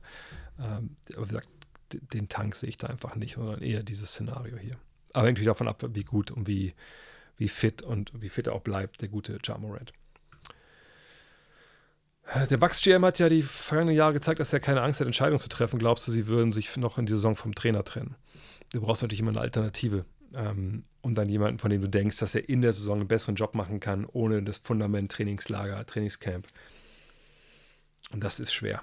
Ähm, auf der anderen Seite, wenn du halt siehst, dass es total den Bach untergeht und äh, wenn du siehst, die Mannschaft äh, und auch vielleicht die Stars glauben nicht mehr an den Coach, dann musst du natürlich die Reißleine ziehen und dann eigentlich so früher umso früher, umso besser. Aber es ist halt schwer zu, von außen zu beurteilen, wie sehr halt eine, gerade die letzte Komponente, wie, lang der, wie groß der Glaube ist an den Coach, das weiß man halt nicht. Ähm, von daher muss man noch ein bisschen abwarten. Genau, Buhnholzer ist frei. Warum gibt es keine Auswärtsfans in der NBA? Gibt es schon. Also kommt auf das Spiel an. Ne? Wenn Brooklyn gegen die Knicks spielt und die spielen in Brooklyn, sind da eigentlich zwei Drittel Knicks-Fans. Ähm, spielen die Lakers gegen die Clippers, der zweite Drittel Lakers-Fans. Ähm, spielt ähm, New York gegen Boston, was zwei, drei Stunden Fahrt ist. Ja, da ist natürlich ein bisschen schwieriger. Da sind dann natürlich auch Fans stellenweise, generell in LA ähm, oder in New York, natürlich in größeren Städten, wo dann auch viele Zugezogene sind. Da sieht man dann auch ganz normal äh, ne, im Rund auch Jerseys dann von einer anderen Mannschaft oder halt von Fans eines anderen Spielers. Wenn LeBron kommt, gibt es natürlich auch in jeder Halle dann viele LeBron-Jerseys. ähm, aber es gibt keinen Gäste-Fanblock, wenn du das meinst. Und das ist ja auch, ähm, ja auch nachzuvollziehen, weil der Amerikaner halt immer das Maximale an Kohle rauspressen will. Äh, zum einen, ne, warum sollte man jetzt verbilligt, das wäre dann ja die Idee dahinter, verbilligt äh, Plätze anbieten für Gästefans. Äh, warum sollte man Gästefans ein Forum geben, wo sie sich zusammenrotten können und dann vielleicht auch noch Lärm machen? Ähm, warum sollte man riskieren, dass man das nicht ausverkaufen kann, wenn man einem da ja wirklich Geld durch die Finger, durch die Lappen geht? So. Dann ist es so, dass natürlich die Entfernungen in den USA schon erheblich sind, stellenweise. Ne? Ich meine, wenn du von, also von LA nach New York fliegt keiner hinterher. So, ne? Und selbst sich von New York nach, ähm, nach Miami, da muss auch mal Flieger. Also, ne, ähm, von daher, das ist einfach im amerikanischen Sport nicht, nicht wirklich so vorgesehen, aus, aus verschiedensten Gründen. Aber hauptsächlich ist natürlich dann A, die, die Distanz ein großes Problem und dann natürlich auch die Tatsache, dass du eben 41 Heimspiele hast. Also warum solltest du dann noch irgendwo anders hinfliegen? Zumal du ja nicht am gleichen Tag zurückkommst. Die Spiele sind abends, du musst Urlaub nehmen etc. Urlaub in den USA eh ein Problem, äh, wenn man da angestellt ist. Von daher, das ist einfach da nicht, nicht, nicht drin in der, ähm, in der Sportkultur. Magst du lieber, wenn ein Team dominiert und wunderschön Basketball zeigt oder wenn die Liga ausgeglichen ist und jedes Team spezielle Schwächen hat? Es kommt, auf ein bisschen, kommt immer an auf einen gewissen Punkt. Meine, als die Warriors so krank dominiert haben, gerade im ersten Jahr mit, äh, mit Kevin Durant, naja, da war eigentlich klar, wer vorher, klar, wer Meister wird. Das war jetzt nicht mega spannend, aber man hat sich an dem Basketball erfreuen können in Jahren, sagen wir vergangenes Jahr, wo wir keine dominierende Truppe hatten, da war es natürlich cool zu sehen, okay, wer setzt sich da jetzt durch? Ne? Und das war dann so eine Black Box, als es in die Playoffs ging. Das hat natürlich was für sich. Ähm, aber wenn man natürlich an einen Punkt kommen würde, Gott sei Dank sind wir da nicht, wo man sich fragt, Alter, also einer von den Blinden äh, wird Meister werden, der Einäugige wahrscheinlich, dann freut man sich eigentlich nicht darüber. Ähm, aber dieses Extrem haben wir eigentlich nicht. Und selbst als die Warriors dominiert haben, muss man ja auch sagen, ähm, da waren ja trotzdem tolle Finals-Spiele dabei äh, und auch volle Serie, tolle Serien. Durch das Spiel gegen Utah, äh, gegen Houston damals 0 von 24, also es war, das war nicht so, dass sie immer alles 4-0 weggenagelt haben. Also von daher, ähm, diese Extreme haben wir einfach nicht und alles dazwischen hat seine Vor- und Nachteile. Ähm, und generell sehen wir ja auch, ähm, sehen wir auch in den ähm, Playoffs dann einfach guten Basketball im Endeffekt. Ja, die tollen Finals lagen äh, natürlich vor allem an LeBron, weil wenn du LeBron abgezogen hättest von den Cavs damals, dann wäre das ja eine, fast eine G-League-Mannschaft gewesen, wenn ich mal, wenn wir ehrlich sind. Ähm, aber das ist ja egal. Es, es, geht ja darum, dass, dass jemand da reinkommen muss in die Finals und, und da auch äh, spielen kann. Und natürlich ähm, hast du, wenn du Pech hast, das hatten wir in Anfang der 2000er, wenn eine, damals die Western Conference, krank dominiert und im Osten spielt kein Team, was, wenn man alles in eine Liga seeden würde vor den Playoffs, wo kein Team spielt, was vielleicht die zweite Runde erreicht, naja, dann ist natürlich scheiße, aber solche Extreme haben wir ja momentan Gott sei Dank nicht. Und selbst da hatte man ja im Westen dann äh, richtige Battles darum, wer in die Finals kommt. Glaubst du, dass die Warriors in die Playoffs kommen oder nicht? Ähm, wenn ich Geld draufsetzen müsste heute, wenn wir die Tabelle sehen, dann sehen wir hier Golden State. Jetzt sind sie was zweieinhalb Spiele hinter New Orleans. Wir sehen Phoenix, wo jetzt erst Bradley Beal zurückkommt. Ähm, wo man erwarten kann, dass sie ein bisschen nach oben fallen in den Standings. Das wird eine knappe Nummer. Ähm, gleichzeitig würde ich es jetzt nicht in Abrede stellen wollen. Wer weiß, was in New Orleans passiert, wie lange sein Williamson fit ist. Das muss man gleich, wenn man ihn jetzt momentan so sieht, leider in dieser Härte auch so sagen. Ähm, aber es ist kein Selbstläufer. Ähm, Fakt, also heute würde ich sagen, ja, sie schaffen das irgendwie in die Play-ins. Ob das dann reicht, ist eine andere Frage. Aber da ist bei mir eingebaut, dass bei den Pelicans irgendwas Verletzungstechnisches passiert. Äh, ansonsten habe ich nicht viel Glauben an die Warriors. Hatte ich aber die ganze Saison schon nicht. Ich glaube, Gordon Herbert hat die Niederlage damals gegen Spanien eher als Defining Moment bezeichnet, weil Franz danach wohl recht deutlich gemacht hat, dass das Team daraus lernen sollte. Wie gesagt, was ich meinte, ne, sowas kann dann einfach äh, Initialzündung sein, äh, wie gesagt, weil das alles aufeinander aufbaut. Aber ich wollte eh jetzt noch mit Gordon Herbert auch einen Termin machen im neuen Jahr. Vielleicht frage ich da noch ein bisschen genauer nach. Mal eine andere Frage. Warum gibt es keine Basketballschuhe mit natürlicher Fußform? Wäre es nicht gesünder für Athleten, ihre Füße nicht in Schuhe zu quetschen, die im Zehnraum so spitz zulaufen? Äh, Also du meinst eher so, so Barfuß Schuhe quasi, also es vorne so, so breit auseinander geht. Ähm, ich sage, ich bin kein Biomechaniker. Ähm, ich kann mir aber gut vorstellen, dass wir in den letzten was 76 Jahren NBA, dass auch die der Herr Nike und die Frau Adidas und, und äh, die Frau Puma und äh, der Herr LA Gear und äh, der Herr, äh, was gibt es noch? Ähm, Converse, dass die über die Jahre, wenn das jetzt so ein Riesenproblem wäre, da sicherlich eine, eine Idee entwickelt hätten, wie es besser geht. Wir hatten ja über die letzten Jahrzehnte eine Menge, auch gerade als die Sneaker Wars richtig losgingen, hatten wir ja auch eine Menge äh, Brands, die dazu kamen, die neue Sachen versucht haben. Jetzt hat man natürlich gerade in China auch viele Brands, die was Neues machen.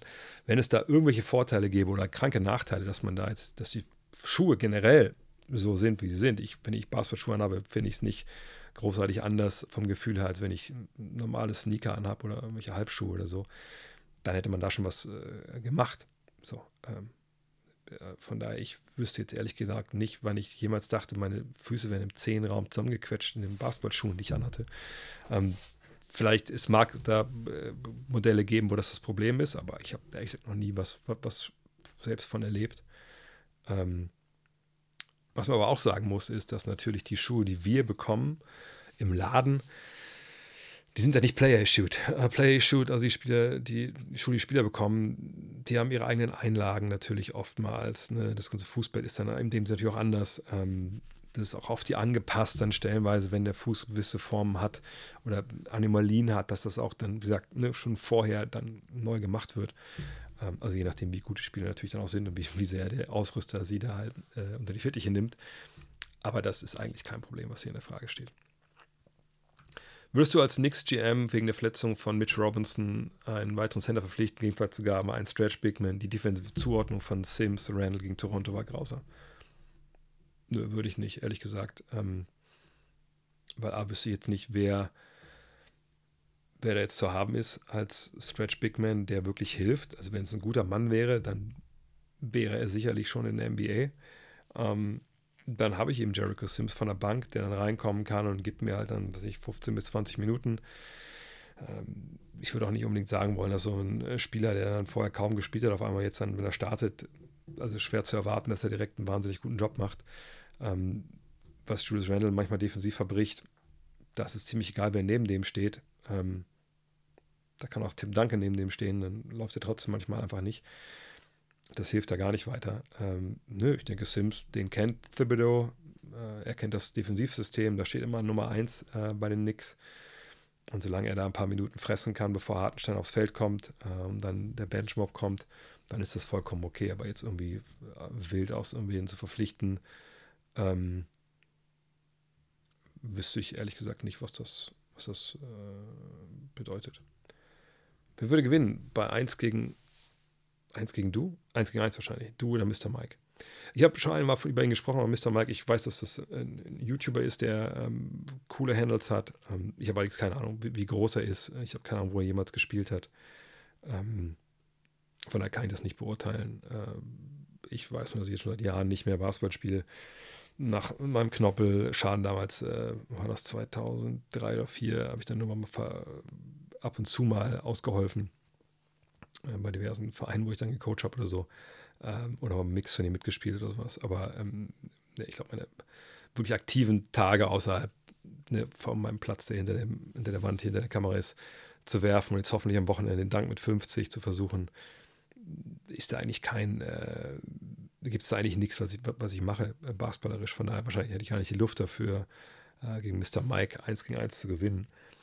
Aber ich bin mir relativ sicher, dass in meinen besten Tagen, ich weiß nicht, wo Mr. Mike gespielt hat, in meinen besten Tagen habe ich zweite Bundesliga gespielt. Ähm, da würde ich mich schon arg wundern, wenn ich gegen Mr. Mike verloren hätte. Aber wie gesagt, ich, ich kann das wirklich nicht abschließend, abschließend sagen. Hast du ein paar Spieler, die zwar sehr gut sind, aber dessen Körpersprache du persönlich einfach nicht magst? Körpersprache, immer gut, Draymond ähm, ist natürlich jemand, der sofort in den Sinn kommt. Zuletzt fand ich beim Pokal das von Janis so ein bisschen komisch stellenweise. Aber das kann auch immer einfach nur so eine Momentaufnahme sein. Julius Randall ist nicht so mein Typ. Äh, gut, ich meine, äh, Äh, über Jordan Poole müssen wir nicht reden. Aber so richtig, dass jemand mich verrückt macht, nur weil ich den sehe, habe ich eigentlich niemanden, glaube ich. Warum hat die Liga einen Riegel vor den CP3-Trade zu den Lakers geschoben? Einmal im Jahr kommt die Frage. Ähm, um es ganz kurz zu machen, äh, die Liga hat damals, war damals der Besitzer der New Orleans Pelicans, ne, wo dann auch ähm, CP3 gespielt hat. So, und David Stern hat die Franchise verwaltet. Aber wer ist die Liga? Ich frage kurz mal, einfach nur mal dich, Vito. Schreib bitte mal in die Kommentare, oder ja, du bist ja bei YouTube, schreib bitte mal rein, wer für dich die Liga ist. Also wenn du schreibst die Liga, wen meinst du damit? Das möchte ich einmal kurz geklärt haben, bevor ich dir äh, das erkläre, weil es ist wichtig, dass man da halt auch weiß, äh, was da äh, gemeint ist. Tipp einfach schnell rein, ich, ich trinke kurz einen Schluck. Mhm. Das sind jetzt die Stellen, wo im Podcast, die Podcast-Hörer einfach wahnsinnig äh, an meinen Lippen hängen oder an den Endgeräten hängen und hoffen, dass es weitergeht. Ähm, vielleicht ist Vito auch schon gar nicht mehr dabei. Von daher sage ich es kurz. Die Liga sind die 30 Teambesitzer. Die wählen oder stellen ein einen Commissioner. Das war damals David Stern, der hat die Sache für die äh, geregelt. Aber es ist so, dass wenn dann sowas passiert, David Stern in dem Fall oder heute war es Adam Silver halt dem Besitzern verpflichtet ist und niemand anders. Wenn die sagen, ey, das ist ein Trade, den wollen wir nicht durchgehend haben, dann sagt er auch, okay, will ich nicht durchgehend haben. Hat er damals gemacht, weil es Widerstand gab in der Liga. Und hier, mein Freund Franz hat auch geschrieben, sehe ich gerade, ähm, dass es da eine Menge Artikel und so drüber gibt. Ja, gibt es auch, auf jeden Fall. Ähm, und damals wollte man eben nicht, dass dieser Deal zustande kommt äh, aus, aus Liga, aus der Liga. Aber eben nicht David Stern als Alleinherrscher, der da alles als Diktator bestimmt hat, sondern da gab es halt Gegenwind in der Liga bei den Besitzern. Das ist immer die Übersetzung. Ne? Warum hat die Liga einen Riegel vor den CP3-Trade zu Lakers geschoben? Ist die falsche Frage. Die Frage muss sein, warum haben die anderen Besitzer oder warum haben Besitzer nicht diesen Trade zu den Lakers gewollt und warum hat der Commissioner dann diesen Trade halt nicht gemacht als de facto GM. Und sagt, da gibt es tolle Artikel drüber. Ähm, long story short, wie gesagt, es gab äh, Kollegen, die da einfach klar, ähm, also Besitzer, die ja klar Veto eingelegt haben. Äh, es war für meine Begriffe auch der Trade, der am Ende dann kam, fand ich auch ehrlich gesagt nicht viel schlechter, vielleicht sogar besser als der Trade, der da abgelehnt wurde. Ähm, von daher, ja, das ist die Erklärung. Punkt. Wie bewertest du die aktuell die Situation rund um den Basketball in Deutschland? Gefühlt war das ganze Land in Aufbruchstimmung nach dem WM-Titel, aber jetzt scheint das meiste wieder eingeschlafen zu sein. Klar, Olympia wird natürlich wieder für eine gewisse Sichtbarkeit sorgen und das Spiel gegen die USA in der Vorbereitung jedenfalls auch, aber ansonsten hast du wirklich Informationen über ein Deutschland-Game im kommenden Jahr und Sommer. Wir müssen ein bisschen, glaube ich, Sachen auseinander äh. Ob jetzt ein NBA-Spiel hier im Sommer stattfindet was ich, hoff, was ich nicht hoffe, weil das würde bedeuten, dass es ein fucking Vorbereitungsspiel ist. Und davon haben wir schon genug gesehen. Das ist eigentlich. Da, da würde ich wahrscheinlich noch nicht mal hinfahren, ehrlich gesagt. Weil's, nicht, weil ich schon tausend Spiele gesehen habe, sondern weil einfach Vorbereitungsspiel, wenn die hier rüber juckeln und machen dann nach zwei Tage was. Das ist auch dann irgendwie nicht geil. So, ne? Also nicht, dass ich spiele damals von den Mavs oder von den Spurs, dass es blöd war, dass die überhaupt da waren in Berlin. Das war natürlich super, gar keine Frage. Aber wenn wir hier was bekommen, wäre natürlich schön, während der regulären Saison was zu bekommen, einfach im richtigen Basketball zu sehen. Aber selbst dann, auch wenn ich denke, dass es eine gute Idee wäre und toll wäre, wir jetzt alle darüber freuen, wenn es ein richtiges Spiel geben würde, wie gesagt, nach London und äh, Paris, dann auch jetzt Berlin dran wäre, das ist kein Gradmesser dafür, wie die Basketballsituation in Deutschland ist. Das ist ein Gradmesser dafür, wo die NBA denkt, dass sie Geld in Europa verdienen kann. In einem Markt, wo sie schon seit Jahrzehnten unterwegs ist, in einem Markt, wo sie Partner sucht, die so ein Event sponsoren, wo sie die Halle voll bekommen, wo sie im Endeffekt Millionen von Dollar verdienen. Das ist der einzige Grund, warum die NBA überhaupt ein Europe Game macht.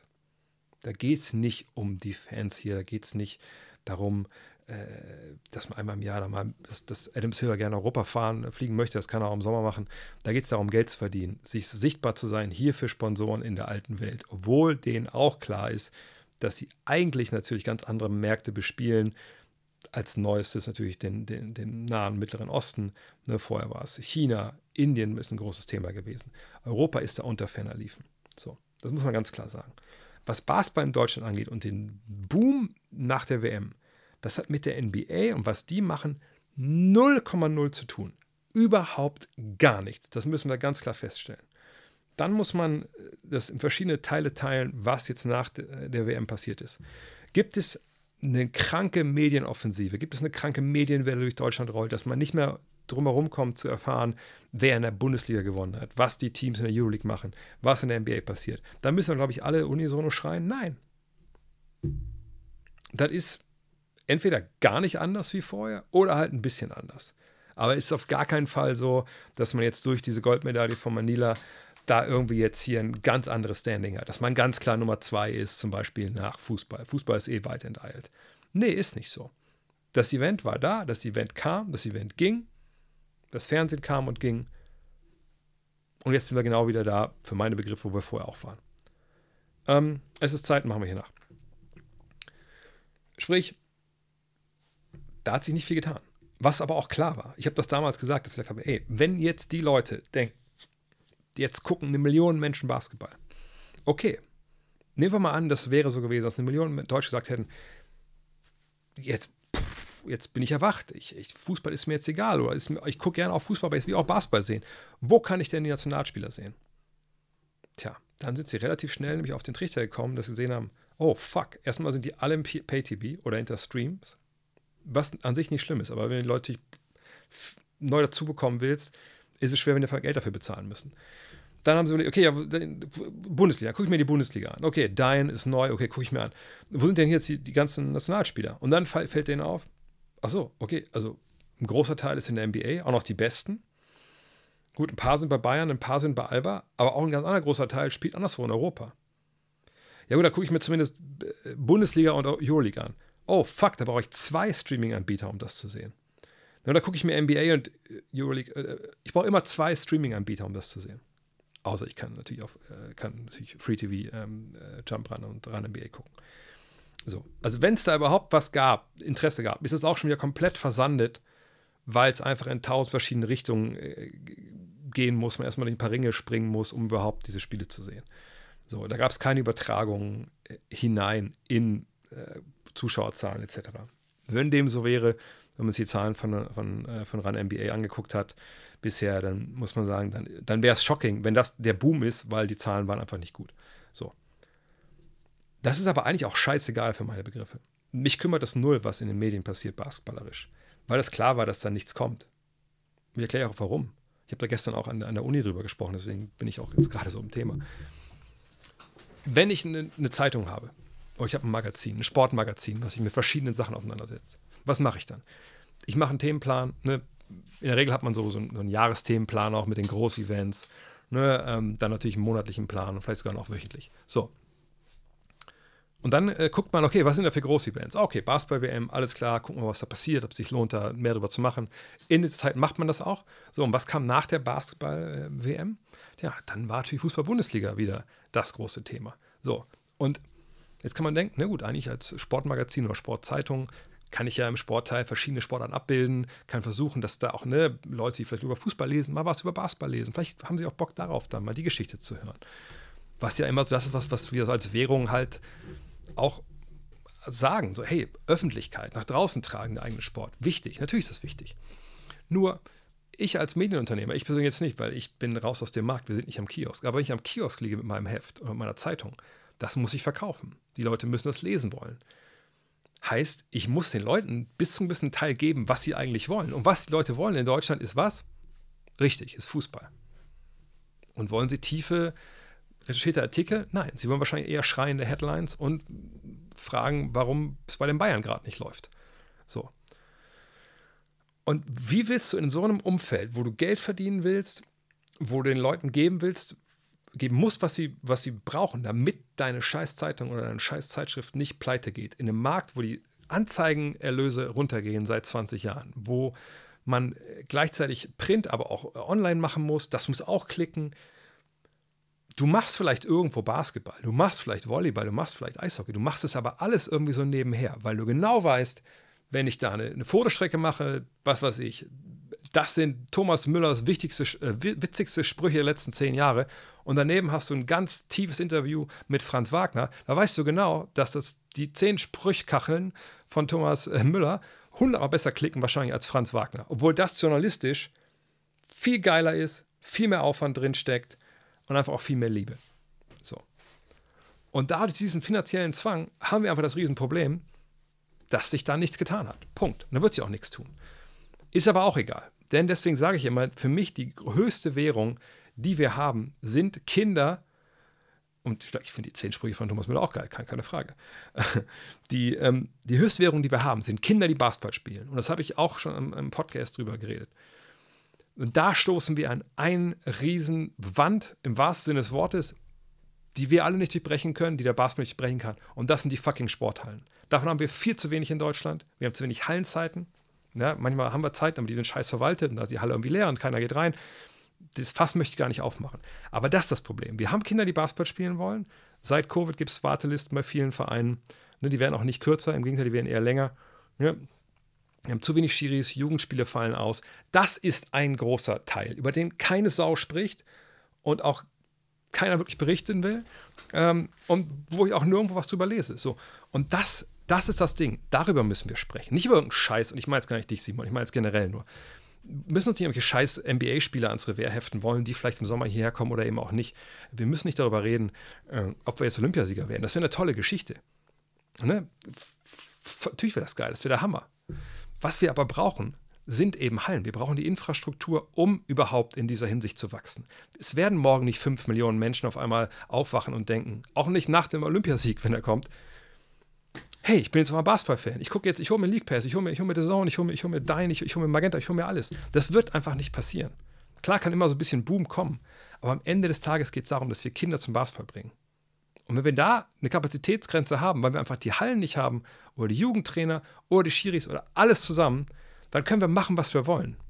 Dann wird das nie nachhaltig ein Wachstum geben, was uns einfach, einfach dadurch auch wieder sehr, sehr gut tut, weil eben dann mehr Sp Kinder spielen, mehr Kinder ankommen in der Regionalliga, Bundesliga, äh, Nationalmannschaft, NBA. Ähm, von daher, ähm, ja. Die NBA der NBA ist ja proportional größer. Du musst die Lust bei den Kindern Jugendlichen ja gar nicht entfachen. Die Lust kann ja einfach nicht bedient werden. Ja, wenn ich mal, wenn das soweit ist, dass die Kinder sich das angucken und dann auch spielen wollen, was ja auch mal so ein Punkt ist, viele Kinder gehen wirklich in die Vereine.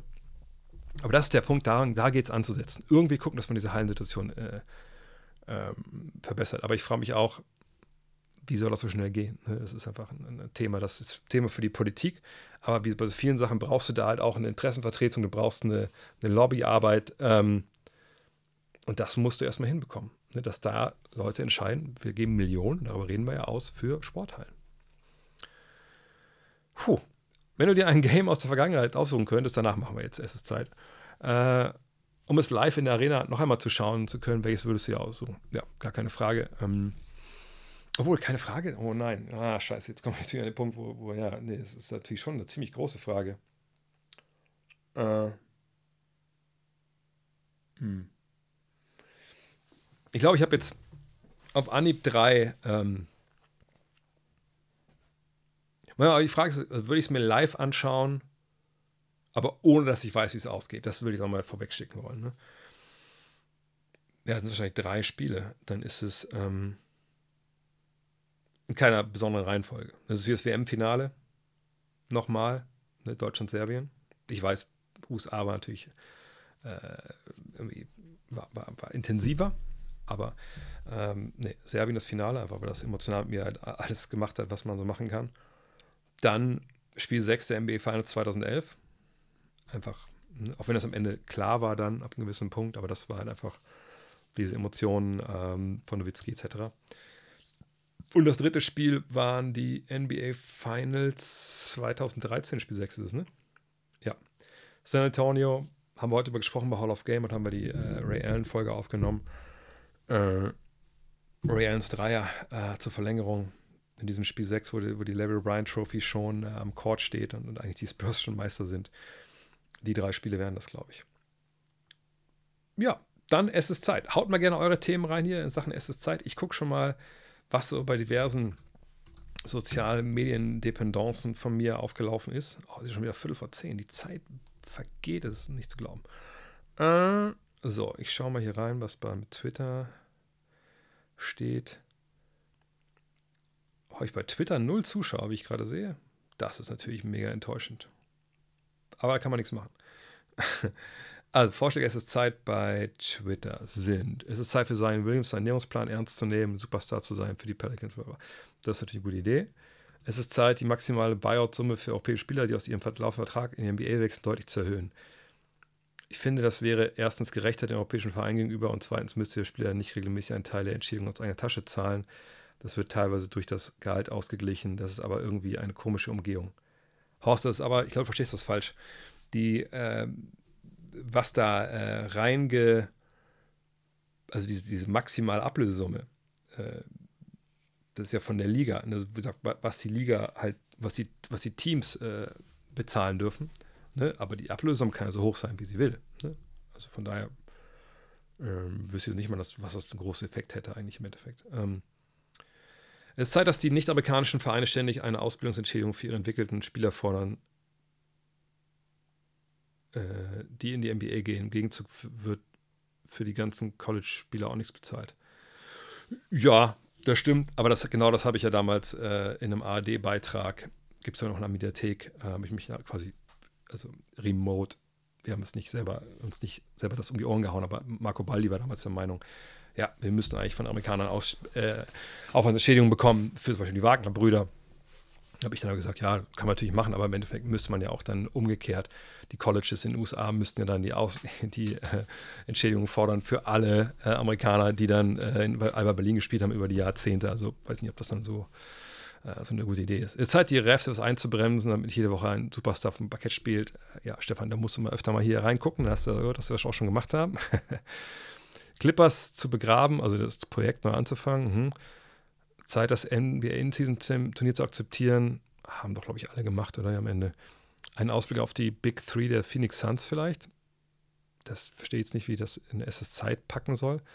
Es ist Zeit, die Big Three in Golden State aufzubrechen. Mein Herz schlägt blau-gelb und ich sehe nichts, ist nicht aber so, weil deine Alternativen wären interessant. Habe ich ja gesagt, keine Alternativen. Okay, das war jetzt ähm, das. Ich gucke mal bei Facebook. Kommen wir Leute dazu gucken. Gucken alle Champions League heute wahrscheinlich. Ähm, da kann ich gar nicht sehen. Kann ich das sehen? zu? Zwei bei Facebook. Wow. Warum streame ich überhaupt noch auf diesen, auf diesen äh, Plattformen? Es ist Zeit, dass Schengen als MIP und Franchise Player Rockets ernannt wird.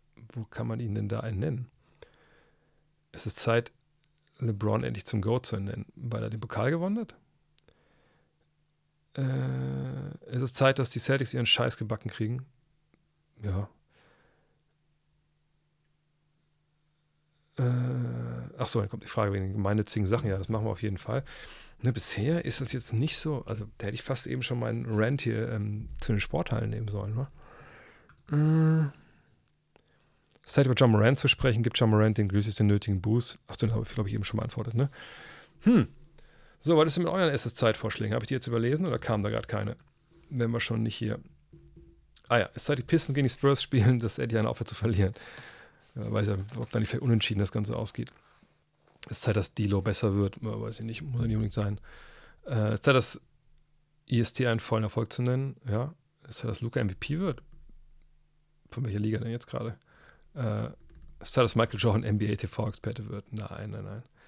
Ist Zeit, dass Franz Wagner Orzer wird. Ja, aber das ist, ich muss ja auch was argumentieren. Also im Sinne, das heißt, Raptors ihren, ihren Core, also ihre Kern aufbrechen und eine Nobi ins Siakam traden. Beide direkt. Hm. Äh, was war jetzt eben nochmal? Warte mal. Äh, das, eine Sache bei Twitter war doch gar nicht so schlecht, oder? Also außer, dass da keiner zugeguckt hat. Äh, vielleicht muss ich den Tweet nochmal äh, noch retweeten, damit Leute nochmal reingucken. Zion Williamson. Habe ich bei Zion schon mal gesprochen bei SS Zeit? Ich glaube nicht, ne? Das ist vielleicht dann keine schlechte Idee aus dem Grund von Tony Horn. Äh, ich habe, glaube ich, in meinem Vertrag stehen, ich kann kein, ich kann kein äh, äh, kein Format machen, wo ich nicht eine Frage von Tony Horn be äh, äh, beantworte. Beziehungsweise ihre Blumen zu geben. Ja, aber, oh Gott, 20 Spiele. Nee, ich glaube, wir machen das mit, ähm, Bugs und Netzspiel, wo KD mit so große Schuhe hatte. Ja, aber war ja auch im Endeffekt, Endeffekt nur ähm, regulär, also kein Saison, ein ganz normales Playoff-Spiel. Also. Nee, ich glaube, es ist Zeit, über DJ McConnell zu sprechen, der beste Backup-Pointer der Liga. DJ McConnell. Also ich weiß nicht, ob ich vielleicht an den Namen richtig schreiben sollte, wenn man ihn zu seinem besten Backup der, der Liga. Äh, aber er ist natürlich weit vorne, da gebe ich dir auf jeden Fall recht. Nee, wir machen das mit, mit Zion, da habe ich auch dann, ähm,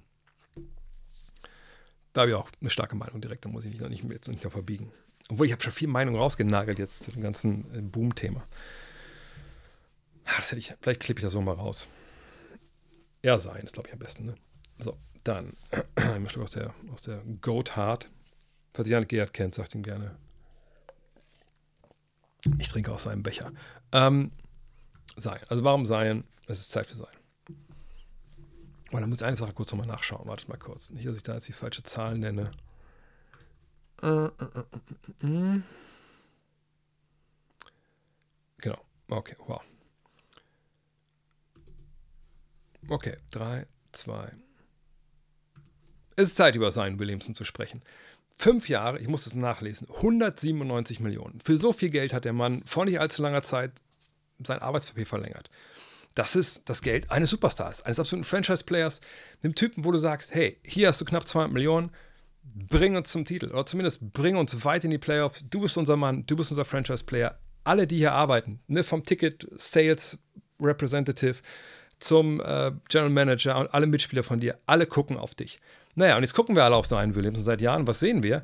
Einen Spieler mit unfassbaren Anlagen, mit, mit unfassbaren Fast-Twitch-Fibern in seinen Muskeln, unfassbarer Danker, ein Basketball, der alles hat. Und was sehen wir auch? Wir sehen einen recht dicken Hintern, wir sehen einen Spieler, der null in Shape ist, wirklich auf hohem Niveau Basketball zu spielen. Und wir sehen jemanden, der jeden Tag Millionen verdient quasi und kaum was dafür tut. Junge, das muss aufhören. Wir brauchen dich in Bestform. Wir wollen dein Talent nicht verschwendet sehen. Und es wird allerhöchste Eisenbahn, dass das aufhört. Hm. Der Mittelteil war ein bisschen lang, glaube ich. Ne? Was ich einfach nicht verstehe bei ihm, um mir mal dem Thema die Overtime zu gehen, ist, da muss ja ein gewisser Punkt bei ihm kommen, wo er sagt, nö, das mache ich nicht. Also, nee, also ich mache alles, ne, ich spiele Basketball, ich gehe zum Training, ähm, ich mache mein Ding, aber irgendwie, nee. Also jetzt hinzugehen und zu sagen, oh, ich esse das nicht mehr oder ich nehme wirklich mal einen Ernährungscoach, da scheint es ja aufzuhören. Und dann denke ich mir so, Alter, das kann doch ehrlich gesagt nicht sein. Ne, also es kann doch nicht sein, dass du jemand bist, der den Anspruch an sich selber hat, eben ne, da wirklich, ähm, äh, wie soll ich sagen, äh, da wirklich hinzugehen und Franchise-Player zu einer besten, vielleicht nicht aller Zeiten, aber der besten der Liga, auch so bezahlt zu werden und dann diese Geschichte, die so basic ist, dass du dir einen eigenen Koch besorgst, dass du einen gesunden Lebenswandel hast, dass du gut schläfst, etc. pp. Wenn es da schon aufhört, deswegen hätte ihm damals den Vertrag nicht gegeben und ich würde ihn jetzt auch nicht holen. Ich würde ihn nicht verpflichten. Also klar, wenn man irgendwie gar nichts dafür abgeben muss, ist auch kein äh, Punkt, aber ähm, äh, äh, aber nein, ich, ich würde den äh, nicht holen wollen. Weil ich glaube, dass der, äh, dass das jemand ist, mit dem du Winning Basketball spielst, weil er einfach kein Winning Life lebt. Das ist vielleicht sehr übertrieben jetzt, aber wenn du da bist, wo er, wo, er ist, diese, dieses Geld bekommst und diese Möglichkeiten hast, basketballisch zu dominieren und es dann nicht macht, sorry, dann weiß ich auch nicht mehr weiter. So, dann würde ich sagen, machen wir jetzt ein bisschen Schnelldurchlauf bis, bis um 10, damit noch möglichst viele Fragen halt hier äh, mitkommen. Äh, ich scroll nochmal zurück. Obwohl, ich scroll mal nebenbei, weil ich gerade den Namen Clay Thompson gelesen habe. Ich wollte auch mal gucken, wo wir hier gerade stehen bei dem, äh, bei der, äh, bei der Verlosung. Ich gehe mal direkt, nicht bei der Verlosung, bei dem, wow, 900? Respekt. Respekt. Das ist natürlich, wow, das Danke, danke an alle schon, die gespendet haben. Kann man das irgendwie sehen? Ähm, oder da wurde jetzt doch schon geboten, oder? Mal Geburtshistorie? Oder wurde noch nicht geboten? Doch, da. Ach, da sind Namen schon. Ach, guck mal. Äh, krass. Vielen, vielen Dank. Das ist auf jeden Fall schon mal ähm, ein starker Start heute für den ersten Tag. Und seht, das ist ja noch ein paar Tage, ein paar Tage noch online. Nice. Da, das freut mich. Da bin ich ein bisschen sprachlos, ehrlich gesagt, dass sie schon so der, auf so einem Wert sind. Weil, wie gesagt, das Geld geht einfach für eine, eine ganz, ganz tolle Stelle mit, ähm, mit Basketball Aid. So. Wo waren die letzten Fragen, die ich jetzt hier bearbeitet habe? Heute sind die ganzen Teile hier von Immaculate Grid. Äh, hey Dre, benutzt du die BlackRock, BlackRock, Black Roll Stiefel noch für bzw. nach deinem Training und würdest du sie auch einfach so ohne Sport empfehlen als Massage, Lymphdrainage? Äh, ja, ich benutze die, die hängen da drüben ähm, relativ häufig. Das Ding ist, ich muss erstmal eine halbe Stunde wieder dann, dann äh, mal, sitzen und, und äh, ruhig sitzen. Aber ähm, am Ende des Tages, äh, ja, mache ich das dann relativ häufig mit Laptop drauf, fange an zu arbeiten. Ich finde die gut. Ich, ich frage mich, inwieweit was der Unterschied ist, wenn es dann diese, diese wirklich ähm, Dinge sind von den Pros, weil die haben ja noch viel, viel mehr ähm, da Gerätschaft drumherum. Aber ich glaube einfach, dass da wahrscheinlich einfach noch ein paar andere Programme dabei sind. Aber ich finde die super. Äh, ich versuche jetzt generell, was so Recovery angeht, ähm, das zu optimieren. Meinen Schlaf kriege ich aber nicht so wirklich hin. Ich krieg, wenn ihr Tipps habt, wie ich meine, die Schlaftiefe optimieren kann, gerne. Ähm, aber ich finde das gerade, wenn ich Beine trainiert habe, das passt gut zusammen. Ich mache meine Eisbäder, ich mache das. Ähm, das. Das hilft wirklich. Also das. Vielleicht ist es auch der Placebo-Effekt, aber ist mir egal. Äh, und der Code wäre Dank mit 50. D-U-N-K-M-I-T 5.0. Äh, hat NBA sich dann einen Gefallen getan, das Final Four nach Las Vegas zu ziehen? Dieses Turnier wurde sehr gut angenommen und die Hallen waren on fire. In Vegas war die Stimmung nicht so gut. Nein, du musst ja irgendwo hingehen, ähm, wo es kein Team gibt. Ähm, und ich denke, dann ist die Idee, nach Las Vegas zu gehen, natürlich genau eigentlich die richtige, weil du sagst, äh, Las Vegas, das ist halt Entertainment, ne, da kannst du alles machen an einem Wochenende, ne, kannst wahrscheinlich einen geilen Comedian dir anhören, was ich Jim Jeffries oder so, du kannst ähm, Celine Dion wahrscheinlich dir angucken, Elton John, je nachdem, wer da gerade ist, kannst Cirque du Soleil gehen und kannst ihm auch zum Basketball gehen, in dem Fall, also an einem Wochenende.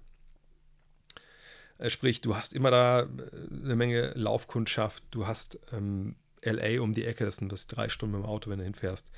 Ähm, da kannst du sowas machen. Äh, und du musst ja eine neutrale Halle, wenn du in die Crypto.com oder so gehst, macht ja nicht so viel Sinn äh, am Ende des Tages. Ne? Du weißt ja nicht, wer äh, ins Finale kommt. Du willst keinem Team den, Vor den, den Heimvorteil geben. Und im Endeffekt ist es natürlich auch eine ganz schöne, sage ich mal, ähm, Location, um zu testen, wie Basketball angenommen wird, äh, wenn man aber hingehen will, vielleicht demnächst. Ähm, dass da ein Franchise hin soll, da bin ich mir relativ sicher. Äh, dann hat man natürlich eine große, man große Hotelkapazitäten dort. Ähm, und am Ende des Tages ähm, ist es einfach auch eine Location, wo man eine Menge Spaß haben kann. Also sprich, eine Journalisten, MBA-Angestellte etc., die haben sicherlich nichts dagegen, einmal im Jahr nach Las Vegas zu kommen. Die wollen es halt etablieren, genau wie Berlin etabliert wird im Fußball. Sicherlich, klar, Hertha könnte ins Finale kommen. Ähm, aber wie gesagt, es gibt keine andere neutrale Halle, wo ich jetzt wüsste, da sollte man hingehen. Und da ist die Chancen besser, dass das Ding brennt so. Aber nochmal, du hast ja auch ganz wenig Auswärtsfans, die mitkommen. LA war ja schon das Heimteam irgendwo, ähm, aber dass die Hallen jetzt nicht vollkommen brennen, ist klar. Aber du kannst eben auch nicht erwarten, dass das jetzt, was ich in San Francisco anders wäre, wenn die Warriors nicht spielen, sondern ähm, da ist dann fair für alle, da hat keiner Heimrecht. Ähm, wie gesagt, eventuell hat dann LA einen gewissen Standortvorteil. Aber das finde ich eigentlich richtig, dass sowas auch ein bisschen angenommen werden muss. Und dass auch nicht jeder dann vielleicht da hingeht und direkt dann andauernd rumbrüllt, weil er einfach nur guten Basketball sehen will, ist eigentlich auch klar.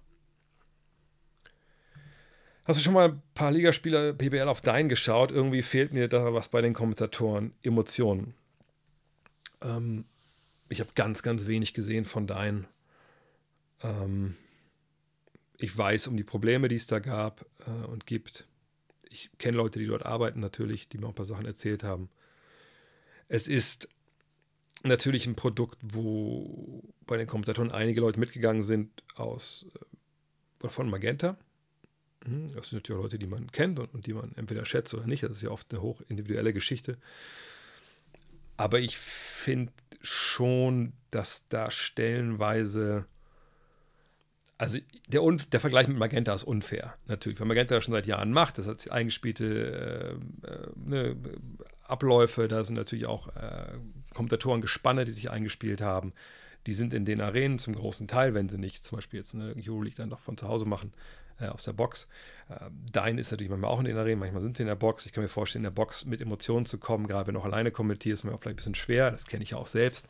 Ähm, sind natürlich auch eine Menge Leute dabei bei Dein, die das vorne nicht gemacht haben. Heißt, das ist natürlich nochmal ein Standortnachteil, wenn du noch nicht wirklich äh, da eingespielt bist über Jahre.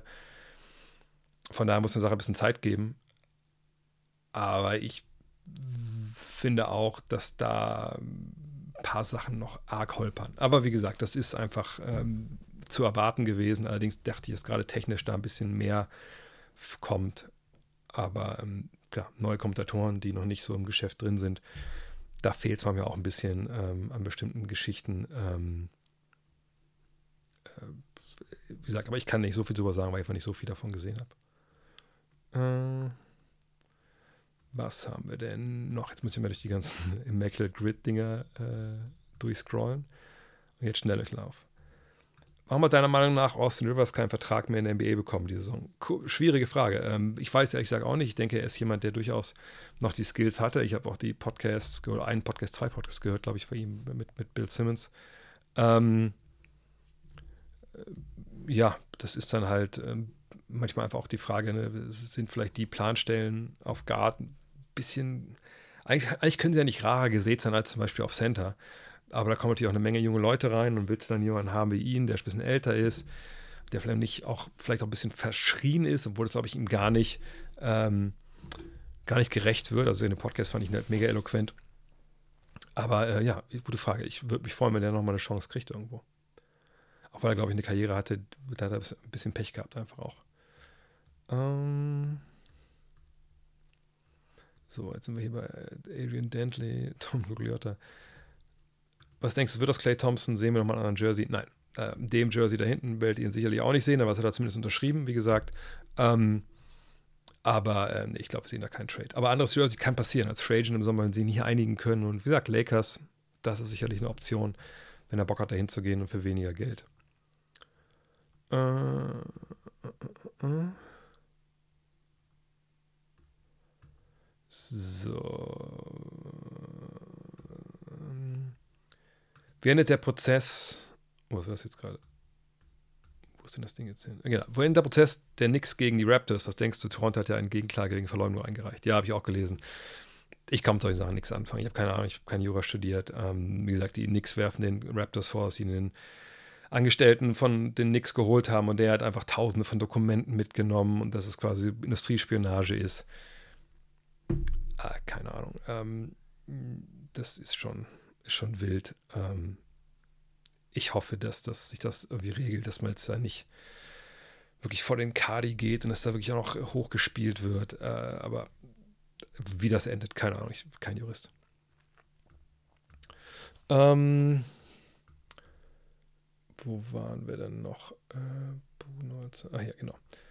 Kannst du was zu Coach Billups sagen? Fällt es total schwer, ihn zu beurteilen, einzuschätzen. Er trat mit der Prämisse an, die Defense besser zu machen. Es hat wirklich, wirklich geklappt. Allerdings hatten die Blazers auch massiv viel Verletzungspech. Von daher ist es schwer einzuschätzen, was er als Coach leistet. Ja, das würde ich auch voranschicken wollen. Die junge Mannschaft hat sich viel geändert, ähm, viel Turnover. Warten wir mal ab. Aber natürlich, defensiv, da möchtest du als Trainer natürlich ansetzen, gerade bei so jungen Teams. Mal gucken, ob es funktioniert. Aber junge Teams machen eben auch junge Fehler. Ähm, abwartend. Exum zuletzt sehr stark gespielt, Eintagsfliege oder ist das sein Leistungsniveau? Er wird sicherlich nicht 25 Punkte pro Spiel machen, aber Defensive dir geben, ne, robust sein, athletisch, das kann er schon. Muss den Dreier halt treffen, das wäre gut, aber 25 pro Spiel würde ich sagen, macht er nicht. Wie kamst du selbst eigentlich zum Basketball? Könntest du umschreiben, äh, wann dein eigener Peak war und was du damals so für Zahlen aufgelegt hast in welcher Liga? Ähm, naja, also hier drin, aber hier habe ich auch noch eins. Das Buch, also mein Buch, fängt an genau mit der Anekdote, wie ich zum Basketball gekommen bin. Äh, weil ich zum ersten Mal ein NBA-Spiel gesehen habe und, und, wie ich dann wirklich in, in, in, den Verein gegangen bin und so. Ähm, was da nicht drin steht, ist mein Peak, weil ich mir dachte, das ist, muss ja auch nicht dazu. Äh, mein Peak war sicherlich äh, im letzten Zweitliga-Jahr, ähm, das war, war das? 95, 96, so lange ist das her, 96, 97, eins von beiden. Ich habe es gar nicht so im Kopf. Ähm, damals habe ich dann gestartet. Das war auch das Jahr, wo wir abgestiegen sind, muss ich dazu sagen. Ähm, ich glaube, damals habe ich so 12, 13 Punkte gemacht oder sowas. Ähm, Im Jahr vor der Regionalliga, da war das ganz gut. Ähm, da haben wir auch 30 aufgelegt. Ähm, aber damals, das war jetzt nicht so wie heute, dass man da wie Stats großartig erhoben hat oder so. Ähm, von daher weiß ich ehrlich gesagt nicht. Äh, wir hatten, glaube ich, noch nicht mal, wir hatten schon Scouting, aber das haben wir auch nach dem Spiel gar nicht bekommen, weil das so ein Typ immer mit per Hand gemacht hat und so. Äh, das waren noch die, die ganz anderen alten Zeiten. Aber ich habe im Endeffekt äh, ein Jahr in der, in der, zweiten Liga gar nicht gespielt, da war ich nur auf der Bank, da war ich aber auch, kam ich aus der Bezirksoberliga, das war auch nachzuvollziehen. Im zweiten Jahr hm, dachte ich eigentlich, dann geht ein bisschen mehr. Da habe ich dann auch sporadisch mal gespielt, aber das war ein sehr, sehr ähm, komisches Jahr. Ähm, und äh, dann im Endeffekt hm, bin ich in der Regionalliga, da habe ich dann äh, gut abgerissen, auch wenn wir auch abgestiegen sind, ehrlich gesagt. Äh, aber dann das letzte Jahr war ich natürlich recht gut und dann ähm, danach habe ich dann äh, studiert in NRW, Regionalliga gespielt, habe mir den Fuß gebrochen, ähm, dann äh, nochmal in der zweiten Regionalliga ein Jahr ganz gut. Ähm, und dann habe ich danach aber quasi ein bisschen mein Studium äh, finanziert. Von daher, ja, aber so 12, 13, 14 Punkte der zweiten Liga waren es, glaube ich, damals, wenn ich mich nicht ganz täusche. Äh, äh, äh, äh.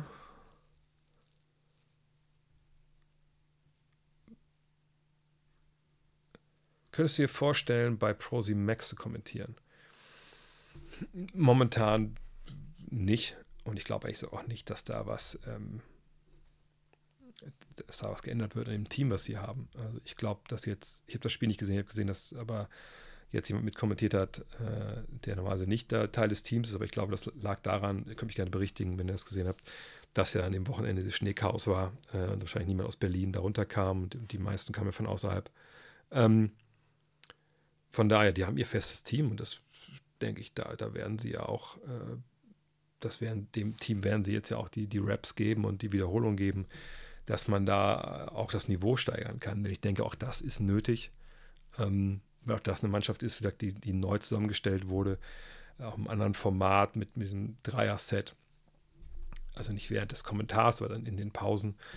Das muss man ja erstmal ähm, erstmal hinbekommen. Und wenn man natürlich oft dann wieder wechselnde Be Be Besetzungen hat, ist es natürlich auch nicht so leicht.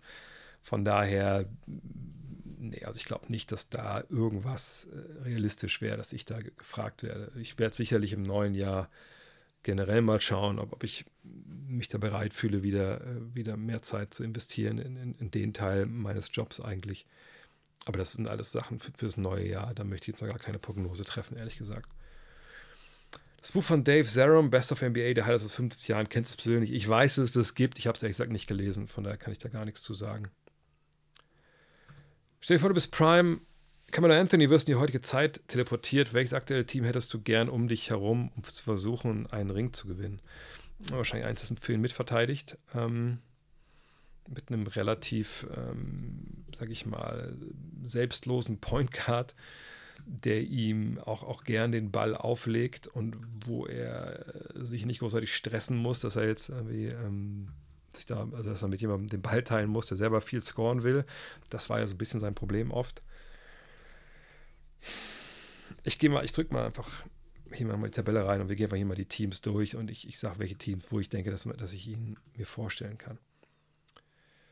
Gut, ich kann mir zum Beispiel Indiana vorstellen, die verteidigen eh nicht, da würde jetzt auch nicht großartig auffallen. Ähm, Denver, wo er damals ja war, das wäre wahrscheinlich ein bisschen zu wenig an, an Touches. Ähm, zu wenig an Touches. OKC, hm, weiß ich nicht, ob das wirklich passt. Das könnte eventuell sein, aber auch da, Fox ist natürlich, na wohl, ja, warum nicht? Äh, äh,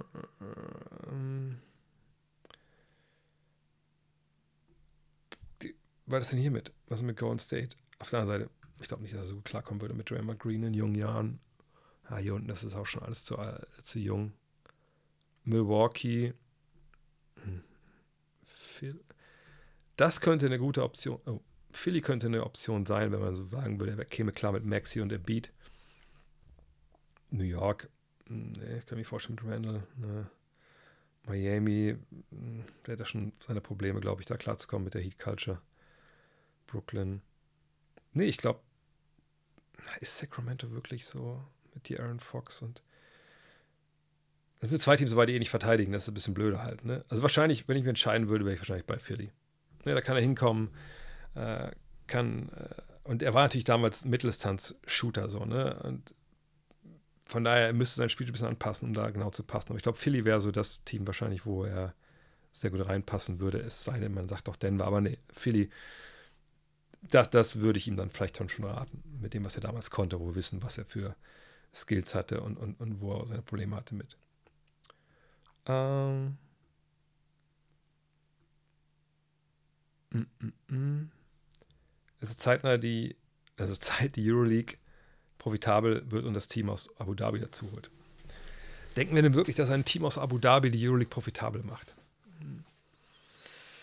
Weiß ich nicht. Ich meine, klar, wenn man sieht, dass die jetzt was, die, die LIV, also die, die saudi-arabische Golftour, äh, einem Spieler halt ähm, 600 Millionen bezahlt, damit er da gegen den Ball schlägt, dann muss ich sagen, ja gut, wenn solche Summen dann gezahlt werden würden für so eine Truppe in der Euroleague, ja, yeah, let's do it.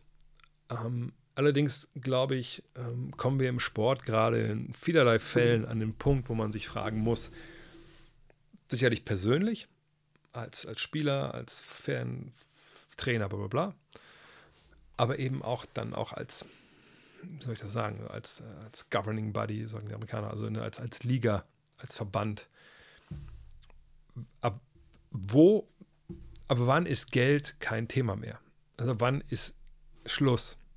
was lassen wir mit uns machen für Geld, was nehmen wir auch für Opfer äh, auf uns für Geld und wo sagen wir, da ist jetzt eine Grenze erreicht, das machen wir nicht mehr. Es ist auch egal, was hinter für, für, für einen Betrag steht. Und das ist natürlich auf der einen Seite ja, sehr hehre und moralisch hoch anzurechnende ähm, Meinung, wenn man sagt, na gut, aber Geld ist nicht alles, ähm, ich verrate meine Ideale nicht. Auf der anderen Seite ist es natürlich wahnsinnig schwer zu sagen, okay, was, wie, wie viele Millionen wollt ihr für zahlen, dass ihr hier bei uns Basketball mitspielen dürft? 500, was weiß ich, ich kenne die Zahlen nicht, keine Ahnung. Okay, machen wir trotzdem nicht. Das ist natürlich also schwer zu entscheiden, warum man das dann macht oder nicht.